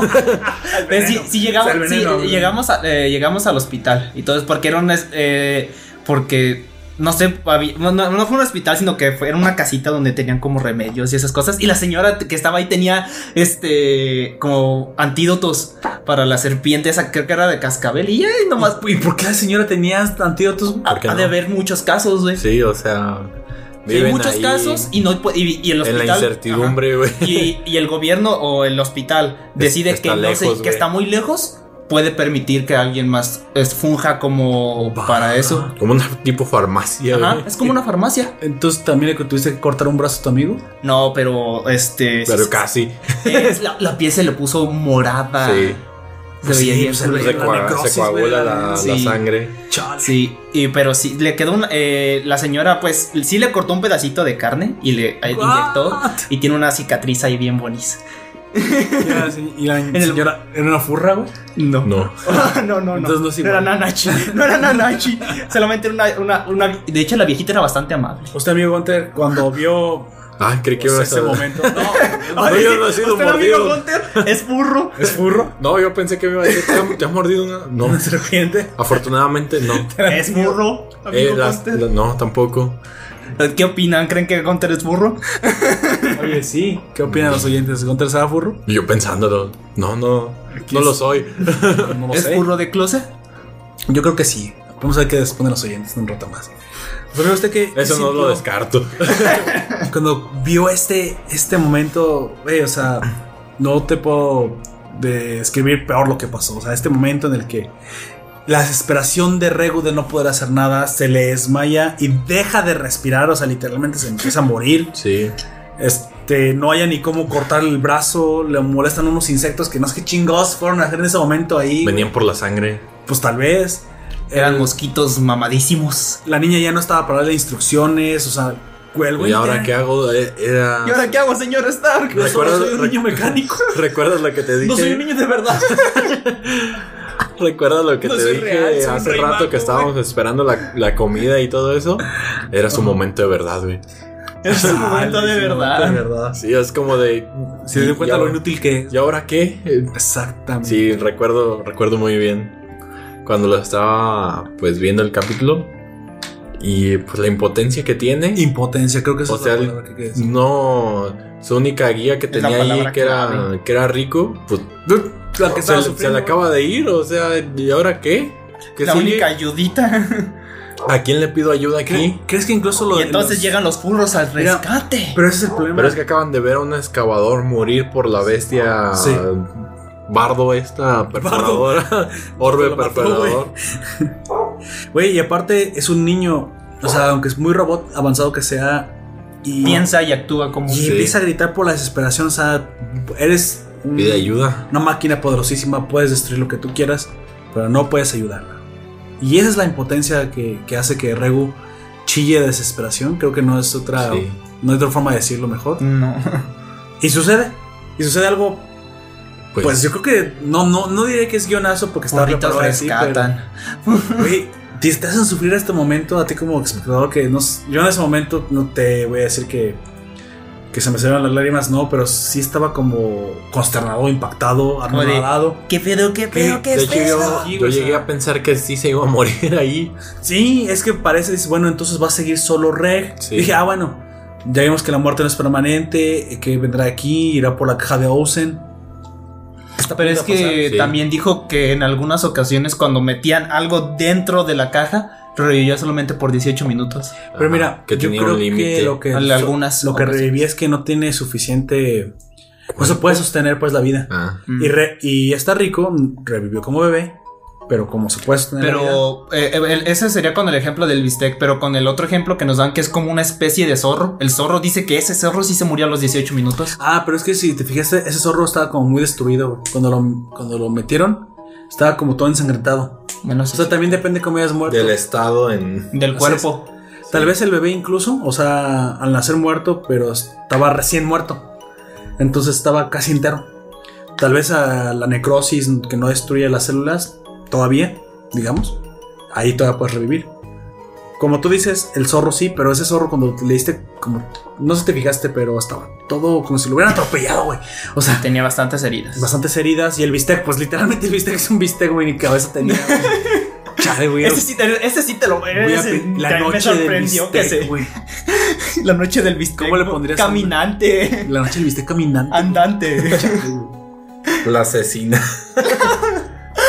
Ay, no. La noche del bistec asesino, chingado. Bueno, La asesina, asesina. Así es. ahí- ahí Nanachi se revela como una narejate o una persona que ha sufrido la maldición de la sexta capa. La fur. Se me ocurrió un chiste, pero ya no. A ver. Una el, furro, el- no, el, el corte asesino, güey. Ay, Corre, corre, ahí viene la rachera. ¡Ah! Ay, sería interesante Güey, que te güey, matara sí. una rachera, güey. Las arracheras saben buenas, güey. Pues por eso, güey. Si hay una película de, de tomates asesinos, güey, ¿por qué no? Hay una, una- hay una tom- hay una de, de ranas asesinas en la que ni Del- siquiera son, eh, usan efectos prácticos, solamente Güey, son y fotos de ranas y la gente sobreactuando. Y la única rachera que te ayuda, güey, traicionando su propia especie, no es una rachera, es un tibón, güey. que da la vida por, Por ti, eso, por eso la discriminaban. Sí, güey. Los T-Bones son buenos, güey. Chale. No sé si debería. No, güey. No, ya no voy a seguir sobre esa línea argumental. No, ya regresemos a la... Sí. Yo sí. Esperen para la No próxima quiero- semana no, la historia porque- de la asesina asesina y el. Ya me está dando hambre de... Así es. De hecho, mira, lo- es lo que yo te comentaba. La historia de Mary Nevis es, es corta, realmente. Lo, se nos ha revelado muy poco hasta ahorita. Así es. Está rica en detalles y yo creo que eso es también lo que lo Sí. hace. Pues ya nos has escu- Contemplativa. escuchado hablar de nuestras teorías acerca de, de lo que es, de la civilización, de su tecnología, del por qué decías un arma lo que está hasta el final y se ha reiniciado el mundo o se va a reiniciar. Incluso, eh, precisamente, el, el escenario es parte pues integral de toda la serie. Es muy contemplativa. Sí. Mucho del tiempo se pasa. Mira, el, el inicio tiene un, un claro ejemplo. Cuando Reg por fin es aceptado en el orfanato y Rico lo lleva como al borde de la, de la ciudad para que vea el amanecer. El amanecer. Cuando ve el amanecer a un lado de estos molinos de viento, Y el agujero que también ahí se ve agujero que todo. es. Así Que, es. que de hecho esa es una se escena que no estaba en el, en manga, pero se los agradezco que la hayan puesto. si no Sí. estaba. Lo dibujaron completamente como la aldea de Konoha. Ay, pero esa la Pero destruyeron. esa sí, a la- los- esa sí estaba en el manga también, pero la destruyeron La al destruyeron. siguiente, a los siguientes cuadros, pero Así es. pobre vato que dibujó esa madre. Chingada madre contigo, dijo ese vato. Sí. Bueno, el, el caso es que se, se funge este, este escenario como una parte integral en la que tienes que contemplar para poder tener estos también momentos emotivos. Juega como una- un, un director lo dijo hace mucho tiempo. Ah, y no recuerdo el nombre del director ni la película. Pero dijo, dijo que precisamente Pero no lo Ay, conocí. me acordé, no. Miyazaki, güey. Ah. Miyazaki decía que hacía partes contemplativas, partes calmadas, para que pudieras apreciar las partes de intensidad sí. mucho más. Sí. Así funciona, ¿no? Y precisamente es lo que hace Media. Bueno, hay series que no tienen este. no, hay, hay pura acción Este y extra. todo acción, acción, acción y O aunque haya momentos tranquilos, no, No son- no se basan en ser contemplativos. Sí, no. pues. no y- te ayudan a profundizar en, en esa trama. Pero como eso es hecho en el abismo, pues el abismo por sí mismo pues es. Es el protagonista, es el. Es el chido. Es el, es el mero chido, así es. El, el mero, el mero importante. Entonces se pasa muy rápido. Y luego las historias están llenas de, de los detalles que te quieren contar sobre la vida de los... O sea, introducen muy bien a las personas. En cada momento Ozen recuerda sus momentos con Liza. Reg incluso tiene algunos momentos de brillantez en los que vuelve su memoria. Ozen revela algo muy extraño cuando les da la despedida que parece que está volviendo lentamente su memoria, pero no te revela más. Te da la impresión de que bueno, si Rego salió del, del, del inframundo, si salió del abismo, por algún momento tuvo que pasar por la segunda capa, o si no lo notó. ¿Por qué no lo vi? Tal vez sí lo notó y ella sabe todo y, simplemente todo. le. Exactamente, le vale Esto es un complot, güey. Sí. O sea, da la impresión de que Ocean sabe lo que, que pasa, lo que debe hacer.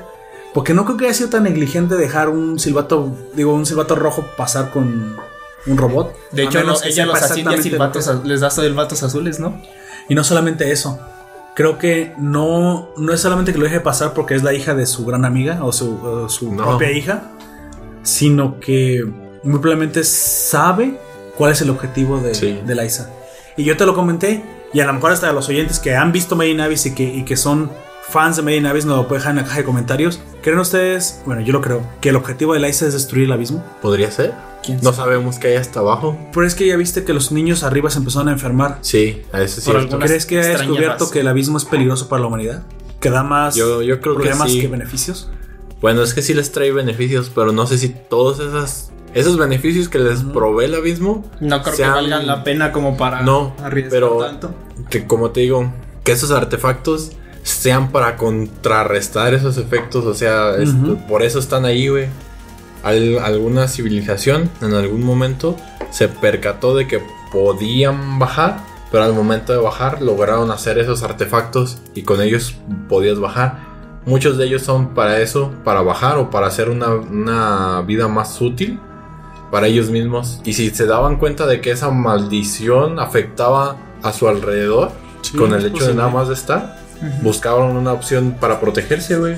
Pues que yo creo precisamente que hay un ciclo y yo creo que el ciclo está a punto de cumplirse. algo, todo lo que empieza termina y todo lo Mira, voy a, voy a- la serie, voy a güey. aventurarme. Creo que el sí, creo que el abismo destruye la vida cada dos mil años. Algo como los Reapers de, Ma- de Mass Sí. Effect. Y entonces te dicen que han pasado más de 1900 años desde que se sentó la- el último ciclo. Están a, está a punto a de punto de cerrar. Y a lo mejor eso es lo que descubre la Isa en el fondo. Está cerrando ciclo. Cerrando ciclo. Te va a cortar el cabello. Va a cortar la Va a cortar la humanidad. humanidad, güey. Él no tiene cabello, se los cortan los demás. Ya va a venir los comentarios acerca de eso. bueno.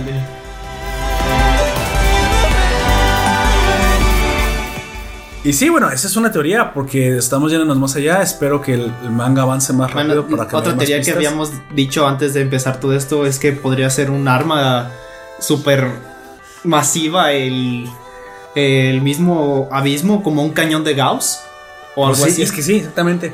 Sea un arma o sea un ¿Te tipo de refieres a- a un- al riel? No, no, Ah. un cañón de Gauss es distinto. Un cañón de riel lanza un este Sí. un rayo constante.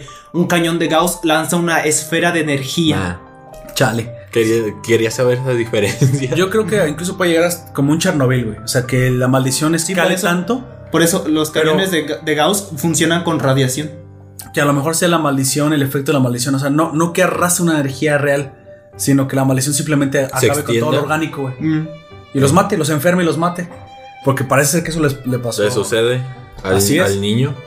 Y, y bueno, el, el punto aquí es que esta Nana Chip, pues afortunadamente sabe qué hacer. De hecho, se presenta y dice: Bueno, ¿quieres que te diga mi nombre o que salve a tu moribunda amiga? Tú decides. No, pues Mira, sálvala. Tiene como 40 segundos para que se muera. ¿Qué quieres saber? No, no, no, pues cómo salvarla. Ah, bueno. Y pues, entonces dale. le pone un torniquete en la mano. Sí, de hecho, este, Pues como eso dato es- curioso. es útil, Pues que Nana Chip se volvió una cirujana. Sí. Sí. No, pero como dato curioso, eh, hacer torniquetes ya no es recomendable. güey. Ah, no, ya cambió con el tiempo. Mata células. Pero si no te mueres. Sí, pues, pero, o sea, un torniquete solamente se tiene que hacer en extremo. Mira. ya no es como la primera opción que se hace. ya- ah, bueno, es posible que sí. Ya te lo comento. Hace mucho tiempo, nada más rápido te lo comento. Vi un documental de. Evi- evitas que fluyan las toxinas, güey, más lejos. dice- Sí, exactamente pues, eso pero también eh, haces que se mueran las células. Vi un documental no- de Discovery Channel donde hablaban de la mamba negra, esta serpiente súper venenosa de África. Y que sabemos que aparte, bueno, si has visto algún alguna vez documentales en Discovery Channel, cuando Discovery Channel no era de puros talk shows o ya no sé, ya no O sé de qué es, el- ya no sé qué es Discovery Channel. Ya sé. El caso es que sí eh, habían animales y había información útil. Pues bueno, sucedió que Si era de descubrir, güey. sí, güey, sí era descubrir Antes de que es. Animal Planet también se convirtiera en un canal de reality shows. Chale. Ya no quiero hablar de cosas tan tristes. Y se muriera el cazador de cocodrilos. ¿qué pedo? La Animal Planet ya no habla de animales. Dice. Ya no habla de Pues sí, animales. güey, habla de qué habla? ¿De nosotros? No, sí, habla de, animal, pero. habla de animales, pero con un reality show como de los gatos endemoniados. Nah. Entonces te lo digo pronto, este, en este documental un cazador, no un cazador, pero un guardabosques, fue atacado por una mama negra, güey. Lo mordió en la, en la pierna. E inmediatamente se quitó el cinto e hizo un, un torniquete Torniquete. en la base de la pierna. Se subió a su jeep y sabía que no traía la medicina. Entonces dice, no voy a llegar muy lejos, pero espero aguantar un rato. Y cuando lo más que llegó antes de que se desmayara, lo, encontró otro jeep, güey, de otras personas. Y ¿Le todavía llevaron? estaba bien, consciente. Lo agarraron, se lo llevaron y se alcanzó a salvar. Nada más que en el, en el, en el hospital le dijeron que había pasado más de, no me acuerdo si tres horas, desde que le había inyectado el veneno. Cuando el tiempo límite mortal son 30 minutos. Hasta antes de eso todavía funciona el antídoto. Lo que pasa es que con ese con el torniquete había ralentizado a Sí. tal grado. Y aparte, como se lo hizo inmediatamente, ni poquito había pasado. O sea, había aislado completamente la herida. Y había hecho también el torniquete también apretado. apretado. Sí, en tres horas llegó con la pierna azul. Ah, pero no, no, no, Pero la no- a perder. O sí. sea, es- O sea, conserva su te puede pierna. salvar la vida, güey, en Sí. este caso. Y la mamá negra decía, ah, te la pelas, ¿no? Así no me matas. Yo no sé. Te muerde en la, Te en la cara. ¡Ah! Te muerde un, ojo, güey. No. Te imaginas así con Ni los que fuera película de terror, tú. Y yo, güey. ¿Qué? En el Ah, ojo así. ¿qué, qué, qué ojo estás hablando? Pregunta Gunter. No, supongo que ¿Cuál la es cara, otro ojo? Ahí no te puedes hacer un torniquete, güey. Hay que cercenar la parte. Ay, no me acuerdo. Hay, hay- hay una película que gira en torno a un pene mercenado. No recuerdo cómo se llama. Ver- Cercenado, ¿no? Sí, cercenado, perdón. Perdón. Bueno, eso, Este, eso Yo ni no creo. sé- mira, no. estoy seguro que mercenado sea una palabra, güey. Perdón. Sí, me- creo que sí. Lo, lo Mercenario es. sí. Sí, mercenario sí. Tiene- bueno, pero es un pene cercenado. O sea, se lo cortan en un campamento y, y van con una hielera con el nepe ¿Qué? ya adentro a, a- a hospitales y dice, Güey, no, es que no tenemos cómo ¿Hay una defender". película de eso? Sí, no, no me acuerdo cómo se llama, pero son- es de comedia y son cuatro chavos que se van de campamento y por Si- si, alguien sabe esa película, puede poner el título, por favor. Sí, díganos el título porque no me acuerdo cómo se llama. Bueno. Ta- total, ah, Nanachi salva a Rico. eh, evita Le pone que, sus honguitos y... Evita que muera exactamente, le pone los honguitos, absorben las toxinas. No, bueno, es una palabra. Y, y- no, no, y lo buscó. ¿No? ¿No? Sí, güey, es que hay, hay palabras muy raras. Sí. Así es. Y pues le revela que ella simplemente ha estado to- todo el tiempo pues, siendo como, como buitre. Sí, como una carroñera. Lamentablemente cuando ella llega muchos quebradores ya no tienen a- a este, forma de ser ayudados. Incluso ha tratado de ayudar a algunos. Pero Y nunca... como la vida es cruel, pues ella también ha Pues ni aprovechado algunos moribundos y ha hecho experimentos y al- se le han muerto, pero ha aprendido. Y todo esto con el único fin de tratar de, De ayudar- ayudarlos, güey. ayudarlos, pero también para tratar de ayudar pues a Mitty. Mitty, su gran amiga, Su que- cojín, amigo. Que pues es una plasta, una pues no sé. como- No, yo lo veo como un cojín apachurrado, así, no, mojado, güey. Es gacho, güey, pobre Mitty. Seas gacho.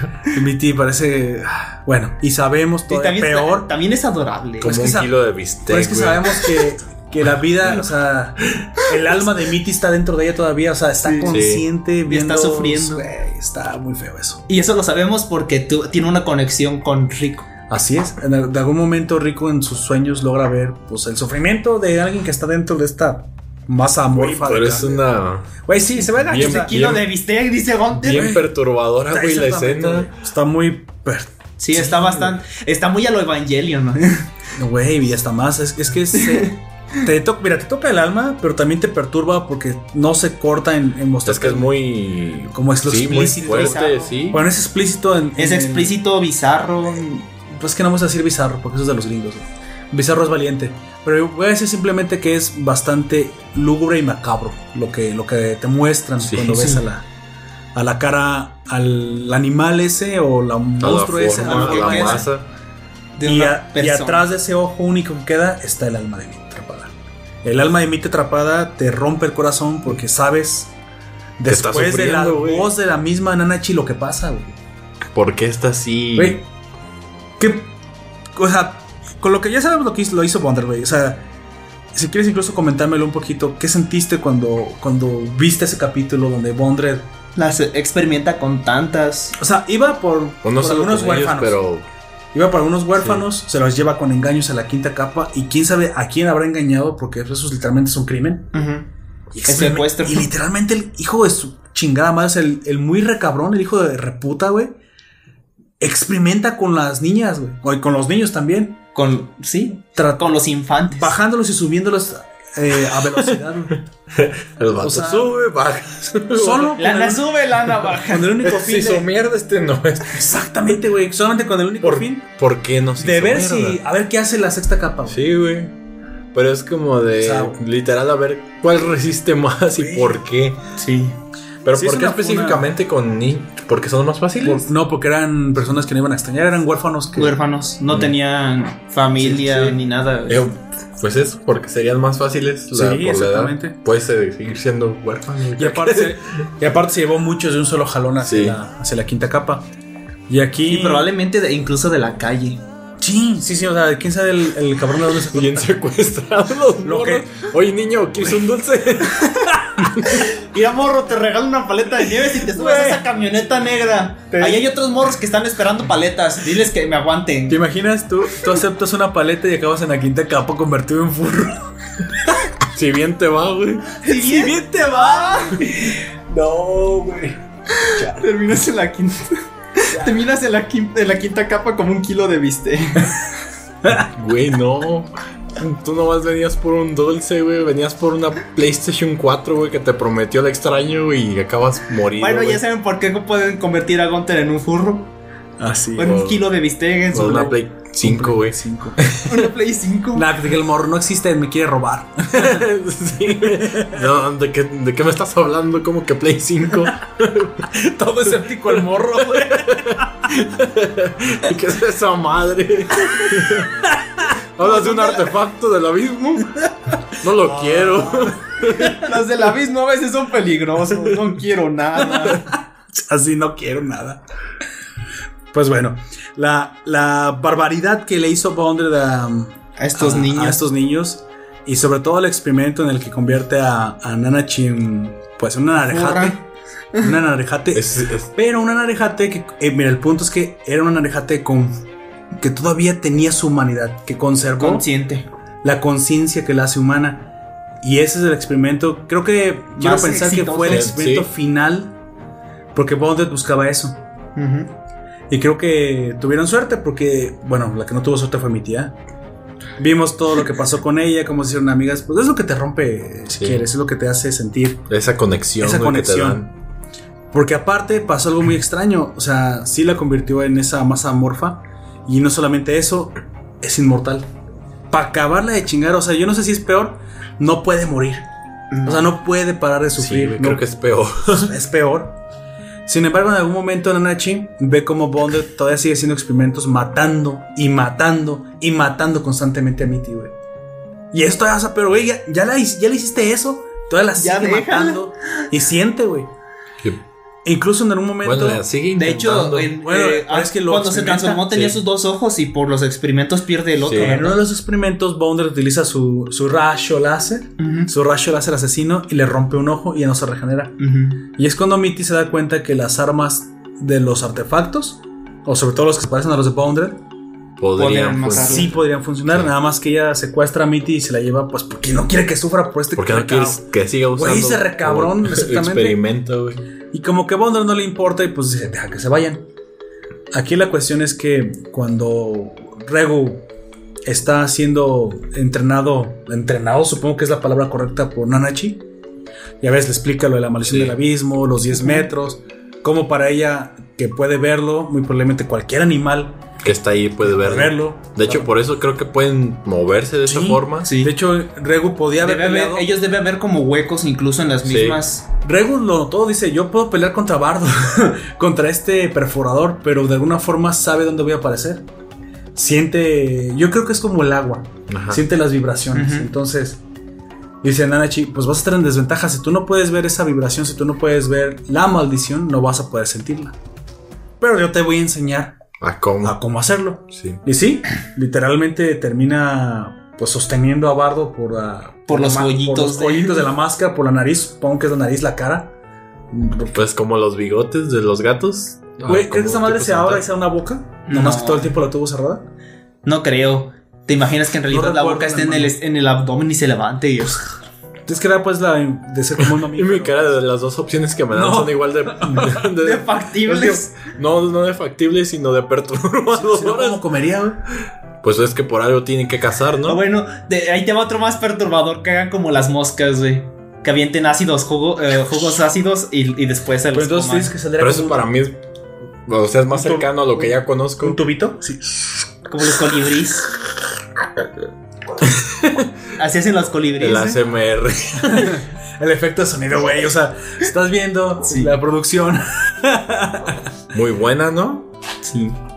Espera. Esos perros, voy a tener que aventarles un zapato. O sea, los gatos a los que se les invita un zapato. Bueno, Pues es a lo que tú quieres. haz lo que tú quieras. cualquier ¡Ah, cosa que-! Si quieres perder un zapato, Pero mira, pero si le atinas, pues a lo mejor valdrá la pena. Todo depende del tipo de impacto que tenga el O a lo zapato. mejor mientras tú estás aventando el zapato, el perro está corriendo hacia ti para arrancarte la nariz. ah, güey, ni que fuera este animal del abismo que se encontró Rego. güey. Bueno, hablando de la nariz y del animal ¿Quién del sabe? abismo, precisamente Nanachi es testigo de cómo Rego utiliza su incinerador.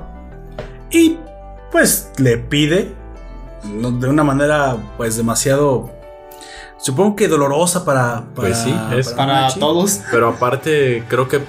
Pues que mate. Ya lo justo, ¿no? Que, que pare de sufrir. que pare de sufrir, que mate a, a Mitty, pero fíjate, hay otra cosa que también me hizo. Yo, yo me sentí muy triste. Ahí te voy a decir. Yo creo que el último momento, hasta antes pues del- de la incineración de Mitty, que yo sentí regacho. Que, sen- que sentí muy mal, que me que Sí. llegó los sentimientos. Y eso de- depende, puede ser diferente para cada quien. No, te creo. Y esto sí es en serio. sí hubo un momento en el que yo personalmente, la primera vez que la vi, me agüité, güey. O sea, sí, sí me entristecí. No al grado de las lágrimas, ahí no fue. Creo que fue cuando incineró a Mitty, pero pues ya sabes que el llanto se contagia. Pero ese, ese momento es muy, muy peculiar. A mí, Nanachi, cuando la están eh, reclutando, cuando está en el orfanato Bondre, está como que reuniendo a los niños y ella ni siquiera es una niña que está adelante, o sea, incluso ahí tiene como una inseguridad, güey. Y los niños culeros, o sea, los niños gachos la empujan y le pegan, hacen güey, para atrás. Se hacen para atrás, es bien feo ahí, güey. Sí. Sen- sentí feo que trataran mal a Nanachi, güey. Y luego, cuando. Yo creo que es lo que pasa con Mitty, porque Chale, Mitty. Tal vez no lloras por Mitty, a lo mejor no te duele Mitty, güey. Lo que te duele es que es quien logró que Nanachi se Fuera volviera una persona más feliz, güey. Y cuando grita, güey, mi tesoro, cuando se está quemando, ahí tienes que sacar la lágrima, güey. O sea, o- Sí. o te, te derrumbas. Porque literalmente es lo único que tiene, güey. Es que estamos hablando de tesoros del abismo, estamos hablando de lo que tú atesoras. Para ella no es un artefacto, güey. Para ella es una De su persona, su amiga, güey. Que incluso amiga. cuando está convertida en esa cosa, Sigue, Sigue siendo la su sigue amiga. cuidando, güey, la alimenta, Ahora, la procura. basado en eso, ¿cómo le pides a alguien que la extermine? Así, güey. Y, y el- No, y lo pues que le es que cuesta, es una, güey, una ¿sí? decisión muy fuerte. Y lo que le cuesta a Regu disparar también, güey, porque pues no es un hijo de puta, güey. No, de hecho. De hecho, se lo- encariña, se encariña Sí. mucho con Mitty. Pero, lo de la que, historia. lo que más eso, conflicto me causó a mí, güey, fue eso, güey, la decisión tan fuerte que tiene que hacer este Regu, güey. Es como. La, Mira, y ahí se ve ¿La mato? que no es tan pendejo, que no es tan, Sí. tan ingenuo. Le dice con la condición de que tú me sigas porque da la impresión de que tú también quieres morir. Sí. Pero no, tú estás enfurrecida, no estás, no eres un útil. Necesito que nos ayudes. Y a lo mejor fue el intercambio, güey. Sí. Una, una vida por otra. Una vida por Entonces, otra. Bienvenidos a la alquimia. Esperen, espérenlo, el, el- el podcast de Full Metal Alchemist. Aquí estaremos como 15 horas. Ni, ni me siento a gusto hablando de ese momento, güey, porque fue tan entristecedor el momento en que incinera a mi tío, güey, que... No, y ¿sabes qué es lo peor? ¿Sabes qué toda la clase peor? Yo creo que el autor incluso, o sea... Lo hizo no a propósito. Lo hizo a propósito, güey. Ha vivido tragedias en su vida porque lo hace de una manera magistral, güey. Sí. Ya, por fin, güey, por fin Regu se decide a disparar. No, espérate, mi tesoro, no lo mates, güey, o sea, le estás pidiendo que lo mate y te acabas de meter en medio, güey, lo- eso que le diga que se espere es como para Regu de. cabrona, estás diciendo que. Ya me había decidido y ahora me dices que no, ¿ahora qué hago? ¿Me espero más? ¿Es- ¿Está bien matarla? ¿Sigue sintiendo? ¿Va a No, sentir? Que, No es- que- no, creo que- Pero es que él, él lo piensa, güey. Sí, o sea, sí. tú dices, ah, pues ya todo lo que le hicieron, pues ya creo que es lo mejor que pueden hacer por ella. Pero aún, eh, aún así él piensa es correcto porque sigue, él muy en el fondo sabe que sigue teniendo una conciencia humana, güey. sí, ¿es, es correcto terminar con su vida? ¿Estará bien? Si lo hago, si no lo hago, si la abandonamos, si todo eso se pregunta. Sí, todo sí. el- el- E ¿Qué incluso hacer? dispara y disparando está llorando. No es algo que no desea hacer, güey. Y muy probablemente lo que Nanachi tampoco deseaba que sucediera. Pero no había otro. Pero da la impresión de que en, un, en, en el último momento Mitty dice gracias.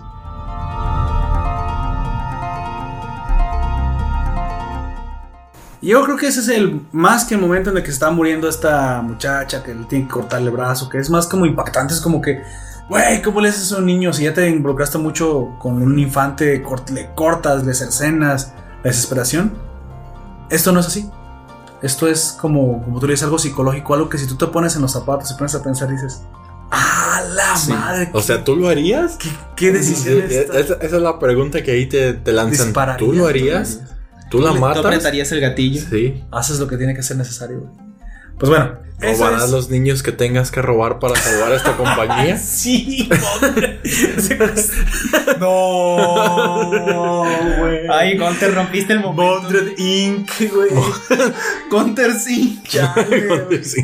No, Bondres, güey. Y ahorita llega Gunter a su casa. Ahora, niños, griten, griten, griten.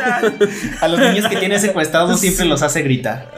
Así es. Ay, espera, estos son un. Sí, güey. yo- Ese es mucho peor de lo que esperaba, güey. No se crean, Gunter no hace eso. No, Creemos que no. yo también quiero.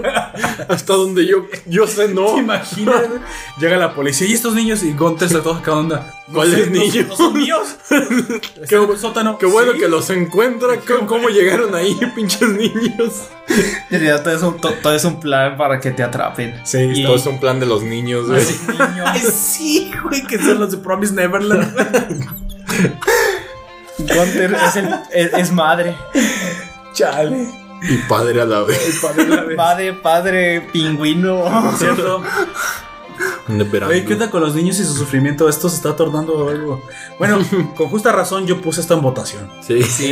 Y la gente no Pero es que también la otra opción también era. eh, el otro también era un niño con sufrimiento. Güey, pero ese Pero ese sufrimiento crece. era un sufrimiento así de, de guerra, algo más como cercano a la, his- y, bueno, a la- a la historia. No, eso los hacen sufrir por gusto. Y no solamente era el sufrimiento de él, ahí sufre mucha gente y aparte estás viendo que es pues un momento histórico que sí sucedió Pues sí. en el mundo, pero no es que específicamente se hayan ensañado con Thorfinn, güey. No, es más hacia De hecho, Thorfinn es el que se ensaña. así, como- así como que, güey, pues ya pasó, como que ya dejas de chillar la tragedia, ¿no? O sea, ya Thorfinn ya supéralo, ya la neta. Es más, ese vato te ha dado más de lo que De lo que, que te piensas. quitaron, me quitaron, güey. O sea, bueno, Askeladd ha, sido más padre para ti. Pero bueno, eso ya lo, lo veremos cuando. Cuando toque ese Espero tema. que voten Vinland Saga cuando la ponga en ahora. algún momento. ¿Qué hago, güey, para que votemos Vinland Saga? La pongo. Pones Vinland Saga y Vinland Saga. No, güey. Y de repente veo el, el Facebook. En los ¿Cómo comentarios. es que ganó Madoka Mágica, güey? ¿Qué vergas? estaba en las opciones. Quiero explicaciones. Güey, nadie vota, ¿no? Y lo ponen nada más en, la- en los comentarios. Madoka Oye. ¿pueden, pueden hablar de este otro. Chale. Chale. todo triste, güey. Que quieren hablar de Vinland Saga, güey. Quizás son como yo, güey, no les llama tanto la portada. Sí, es que es lo que me pasó a mí. La portada no te llama la atención. Y yo la había pasado por alto desde que estaba en Amazon Prime Video.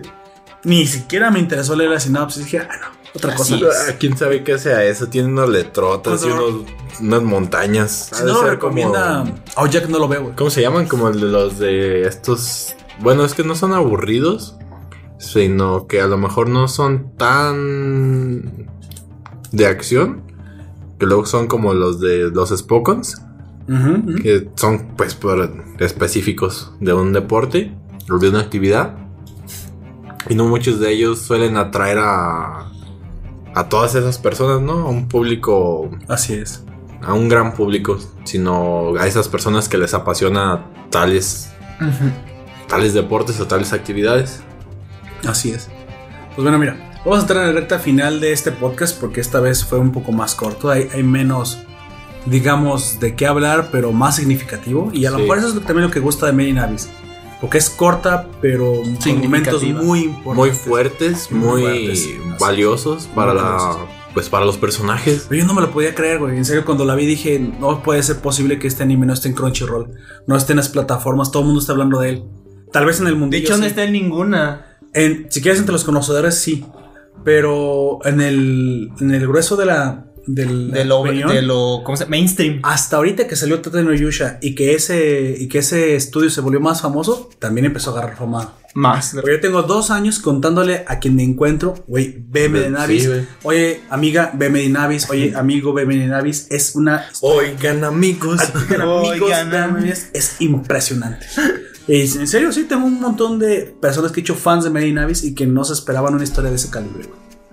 Así es. Bueno, mira, ava- avanzando precisamente, ya para el final, Nanachi decide, ya en los créditos, prácticamente la historia, acompañarlos. Ahí termina la primera temporada y nosotros nos quedamos esperando, pues a que al llegar a la quinta capa se encuentren con uno de los silbatos blancos que, se los adelanto, si no han leído el manga, será un problemón. Ya se los había advertido a Ozen Un dolor. un dolor de cabeza, pero más que dolor, una persona que no tiene escrúpulos. En el último momento, Pues ya lo vimos. en el último momento, O sea, incluso sí. él se da cuenta que Mitty ha muerto porque tiene como un tipo de sensor fue en forma de focos que, pues que se apagó una luz y él asume que Nanachi logró acabar con la vida de Mitty. E incluso hasta de forma que es cínica. Ah, dice, bien hecho, Nanachi, por fin lo lograste. O sea, recabrón, él todo el tiempo pudo haber acabado con la sufrimiento de Mitty y no lo hizo. No. Pues O sea, no. le gusta que estén así de esa forma. Pues les sirven para seguir experimentando. Pues sí, exactamente. O sea, cumplen con sus propósitos. ¿Quién sabe cuántos más ha de ¿Crees que por eso le llaman el insólito? Por, o sea, no, fíjate esa, esa palabra, Insólito. insólito, ¿no será incluso la que, la que realmente eh, pueda, como, como este, para que no estemos diciendo bizarro en inglés, la que realmente reemplace a bizarro? Sí. Porque insólito da, da una impresión Sí, de que pues no es algo que llega no a han visto, güey. Llega a ese nivel de, de, de cosa extrañeza, lúgubre, macabra. Es una amplia, una palabra muy poderosa. Me gusta insólito, güey. Le voy a usar en mi, en mi día a día. Señora, por favor, deme una torta. ¿Cómo la quiere, joven? Insólita. por favor. La señora te va, con- te va a ver con cara de. Ah, muchacho pendejo. No, pues la señora como, Muchacho insólito. aquí vendemos comida. sí. Insólito. Y te da una cabeza humana entre dos panes. No, verdad, yo también vi Medinavis. Escuché tu podcast. Escuché tu podcast, le di like. ¿Te imaginas, ¿Te imaginas que quiere las tortas? La señora ¿Por qué no? A lo mejor y le gustan los animes. mira, para hacer esto un poquito más hispanoamericano, la, señ- la señora de los arepas. Los arepas. De hecho, yo las probé, Eh, están buenas, güey. Es que se ¿cómo le parecen mucho a nuestras empanadas. Ah, ¿has visto los alfajores? Sí, sí, los he visto. Son parecidos a los rocos, güey, a los mamones. Ah, sí, tienen un sabor similar. Sí, pero no. yo. No lo he probado. Es Pero curioso, es- he comido similar, hormigas y he, comi- he comido chochos y muchas cosas así, pero no he comido. ¿Has comido como los macarrones? ¿Conoces los macarrones? Sí. Ah, pues similar, güey. De hecho, ¿sabes dónde venden mucho? En los centros de las ciudades aquí en este estado. Son muy dulceros y venden mucho dulce de alfajor. Ah, en aquí donde vivimos hay uno, ¿cómo se llama? Hay un café que vende alfajores, güey. ¿Así? Ellos los ¿Dónde? hacen. Hay que ir. ¿En No puedes, pero lo, ya lo revelaría. Ah, Sí. Ya después lo ya, yo los- Bueno. los menciono después. Ya nada más quiero terminar precisamente mencionando que estos nuevos silbatos blancos, estos que aún no conocemos, que son tres, hasta ahorita, digámoslo, los que sí Pues conocemos. a Liza. Son Lisa, Liza. Liza, la Liza, aniquiladora. Si quieres, coméntalos, amigos. Sí. Sí, léelos, léelos. Díganle a nuestros. Eh, Liza, la aniquiladora, soberana de la destrucción. Wakuma, el elegido, el soberano de la orientación, que de este sí no sabemos Nada, nada. todavía. O el elegido, O el, o el elegi- el elegido. según.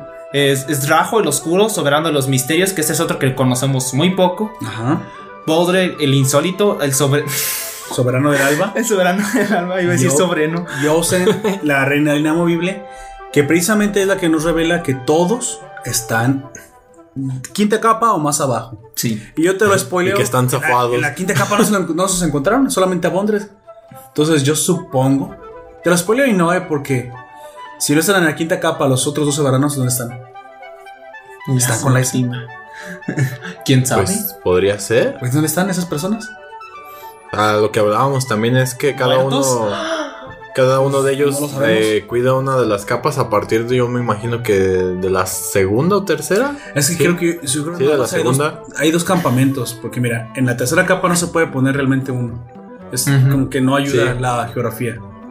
Y en la cuarta capa, supongo que como es la última a la, que, a la cual deberían de llegar, no deben estar mucho tiempo.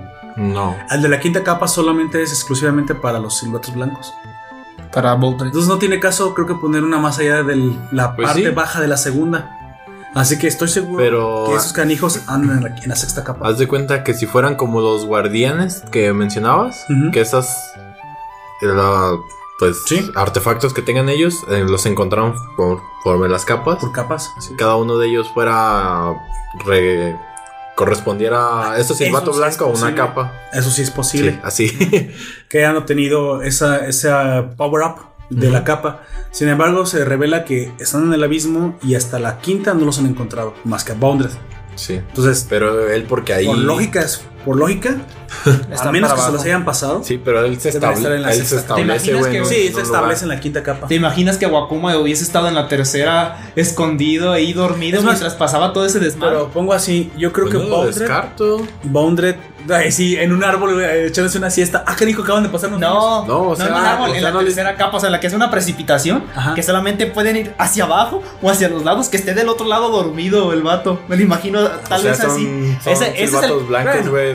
Mira, O, o creo que sería ridículo, sería ridículo que el autor hubiera hecho eso. No te digo que no es posible, sí puede. Sí. De hecho, son tan amplias, es tan ¿Te amplia. capa Ese, que- ese tal vez termine siendo el alivio cómico en algún momento. Yo creo que no todos los silbatos blancos van a ser malos como, No. como se supone que van a ser. Yo creo que cuando conozcamos a Wakuna y a todos los demás, vamos a ver diferentes motivaciones. Pues hasta ahorita conocemos pues a tres. A Liza.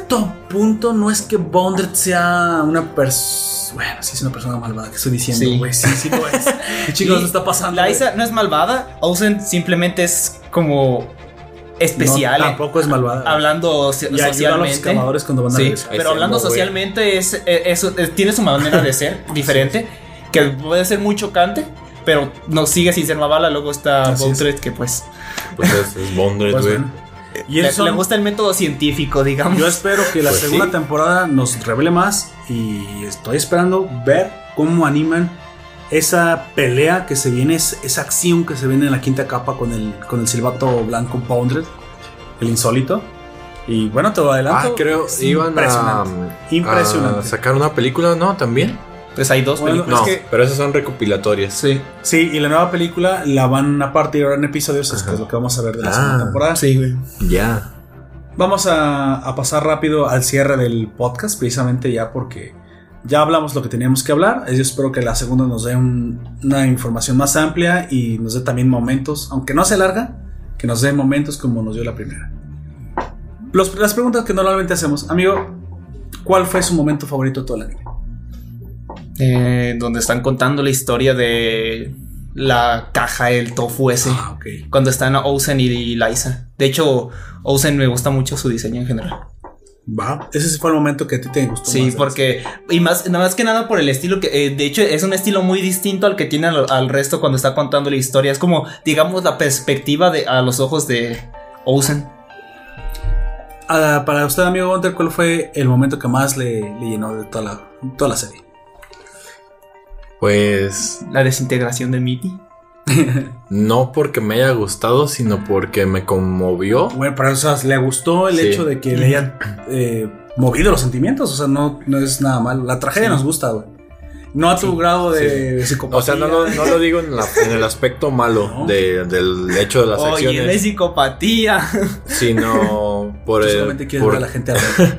sino porque es un momento muy muy difícil, o sea, todas las decisiones que se tienen que tomar en, es- en ese capítulo y en esa en esa en esa sección del capítulo, güey, es Son tremenda, o sea, es, es- tiene un peso psicológico tanto Y es un cierre, yo creo que te deja así como que me acabas de hacer esto y, y, se acabó. y me dejas sin Sí. más. Sí, o sea, yo quiero En el respuestas. 2017, güey. Sí, Dios mío.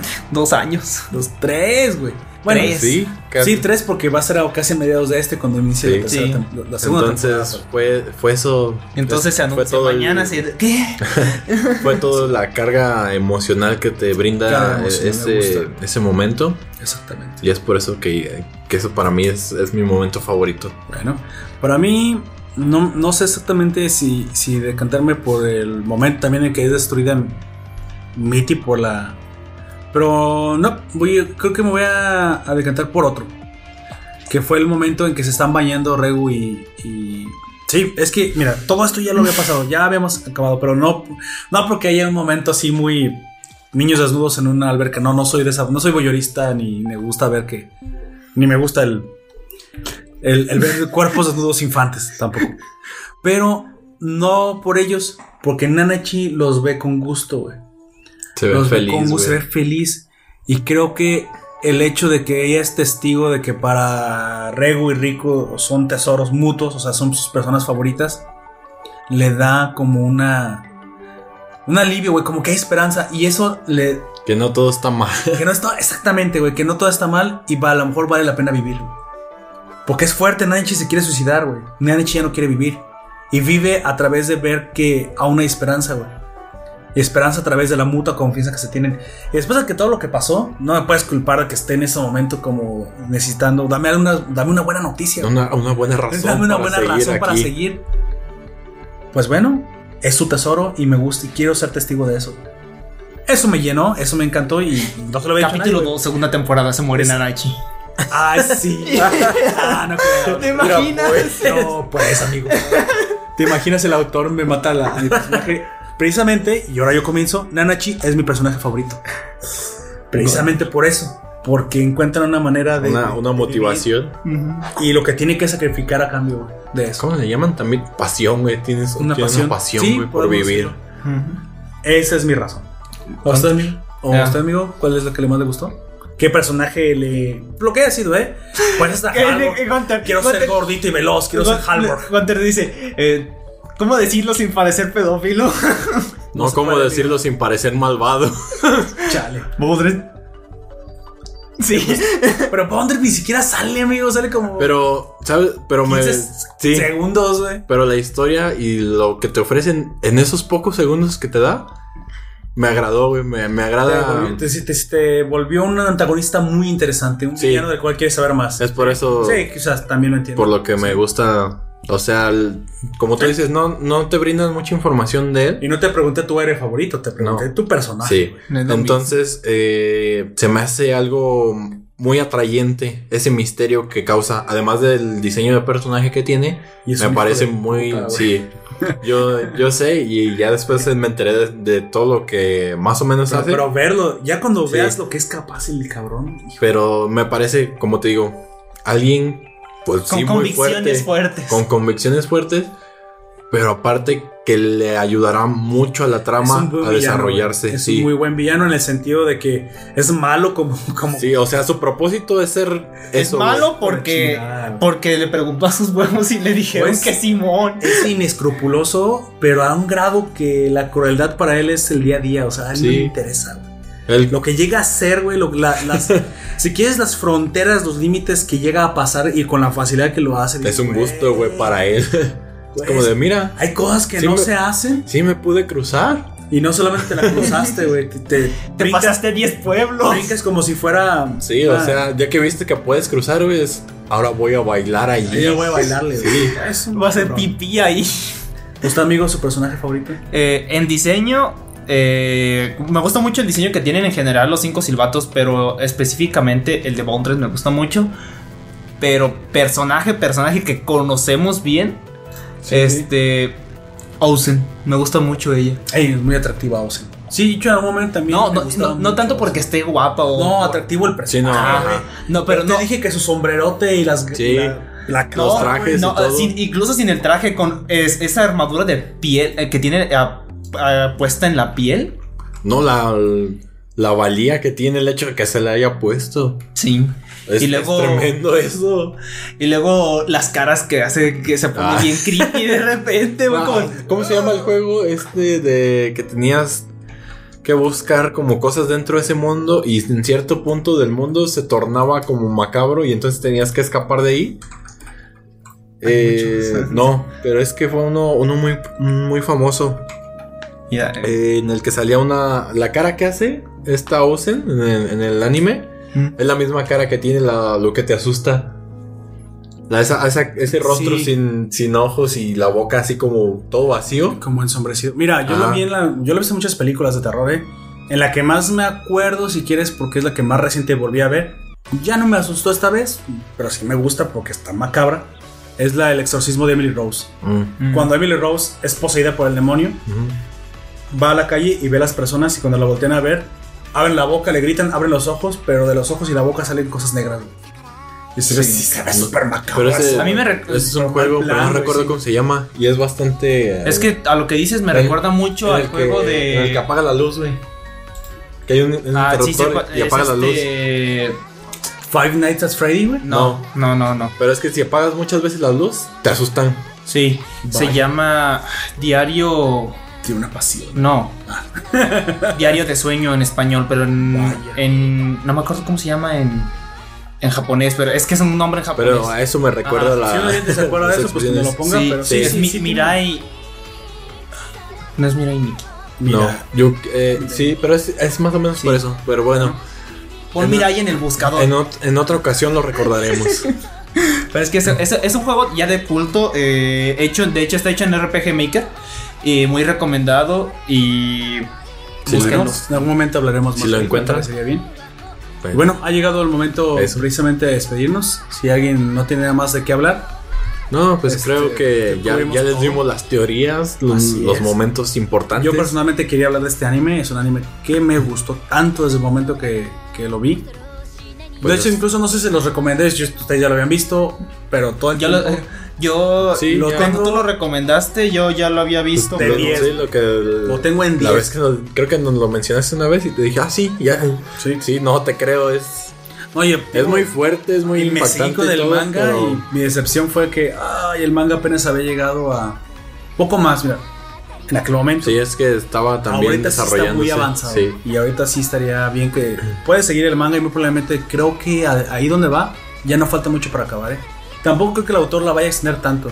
No, creo que él quiere con él quiere sí contar una historia, Es que va rápido. pero es muy conciso con lo, Mira, las cosas y que va te más da. rápido que se saltó la tercera capa en el manga, güey, le valió. Sí. Porque él quiere contarte lo que suceda cuando Rico llegue al fondo. Sí. Y allá creo que veremos incluso una temporada entera allá en el fondo.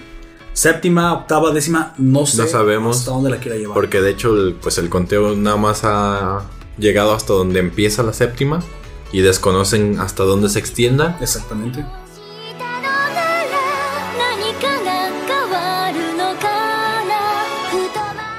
Pues bueno, nada más le quiero recordar a los oyentes que eh, todos los domingos estaremos haciendo directos del podcast y durante la semana tendremos una votación eh, con los dos materiales que, Con Vinland Saga y con, Vinland con Saga. Vinland Saga y Vinland Saga. No, con las mate- No, no, de con- hecho no voy a ponerla, voy a poner otros Con dos. materiales, sí. Porque me gusta que la, que la comunidad La se pueda involucrar, que la comunidad también tenga una decisión y que diga, ¿sabes qué? Me parece este, me parece el otro. Trataré de poner votaciones interesantes. Y si tú fuiste uno de los que votó y te dimos gusto, mira, Pues, lo que prometido es deuda y nos gustaría aquí que estuviera participando en el futuro.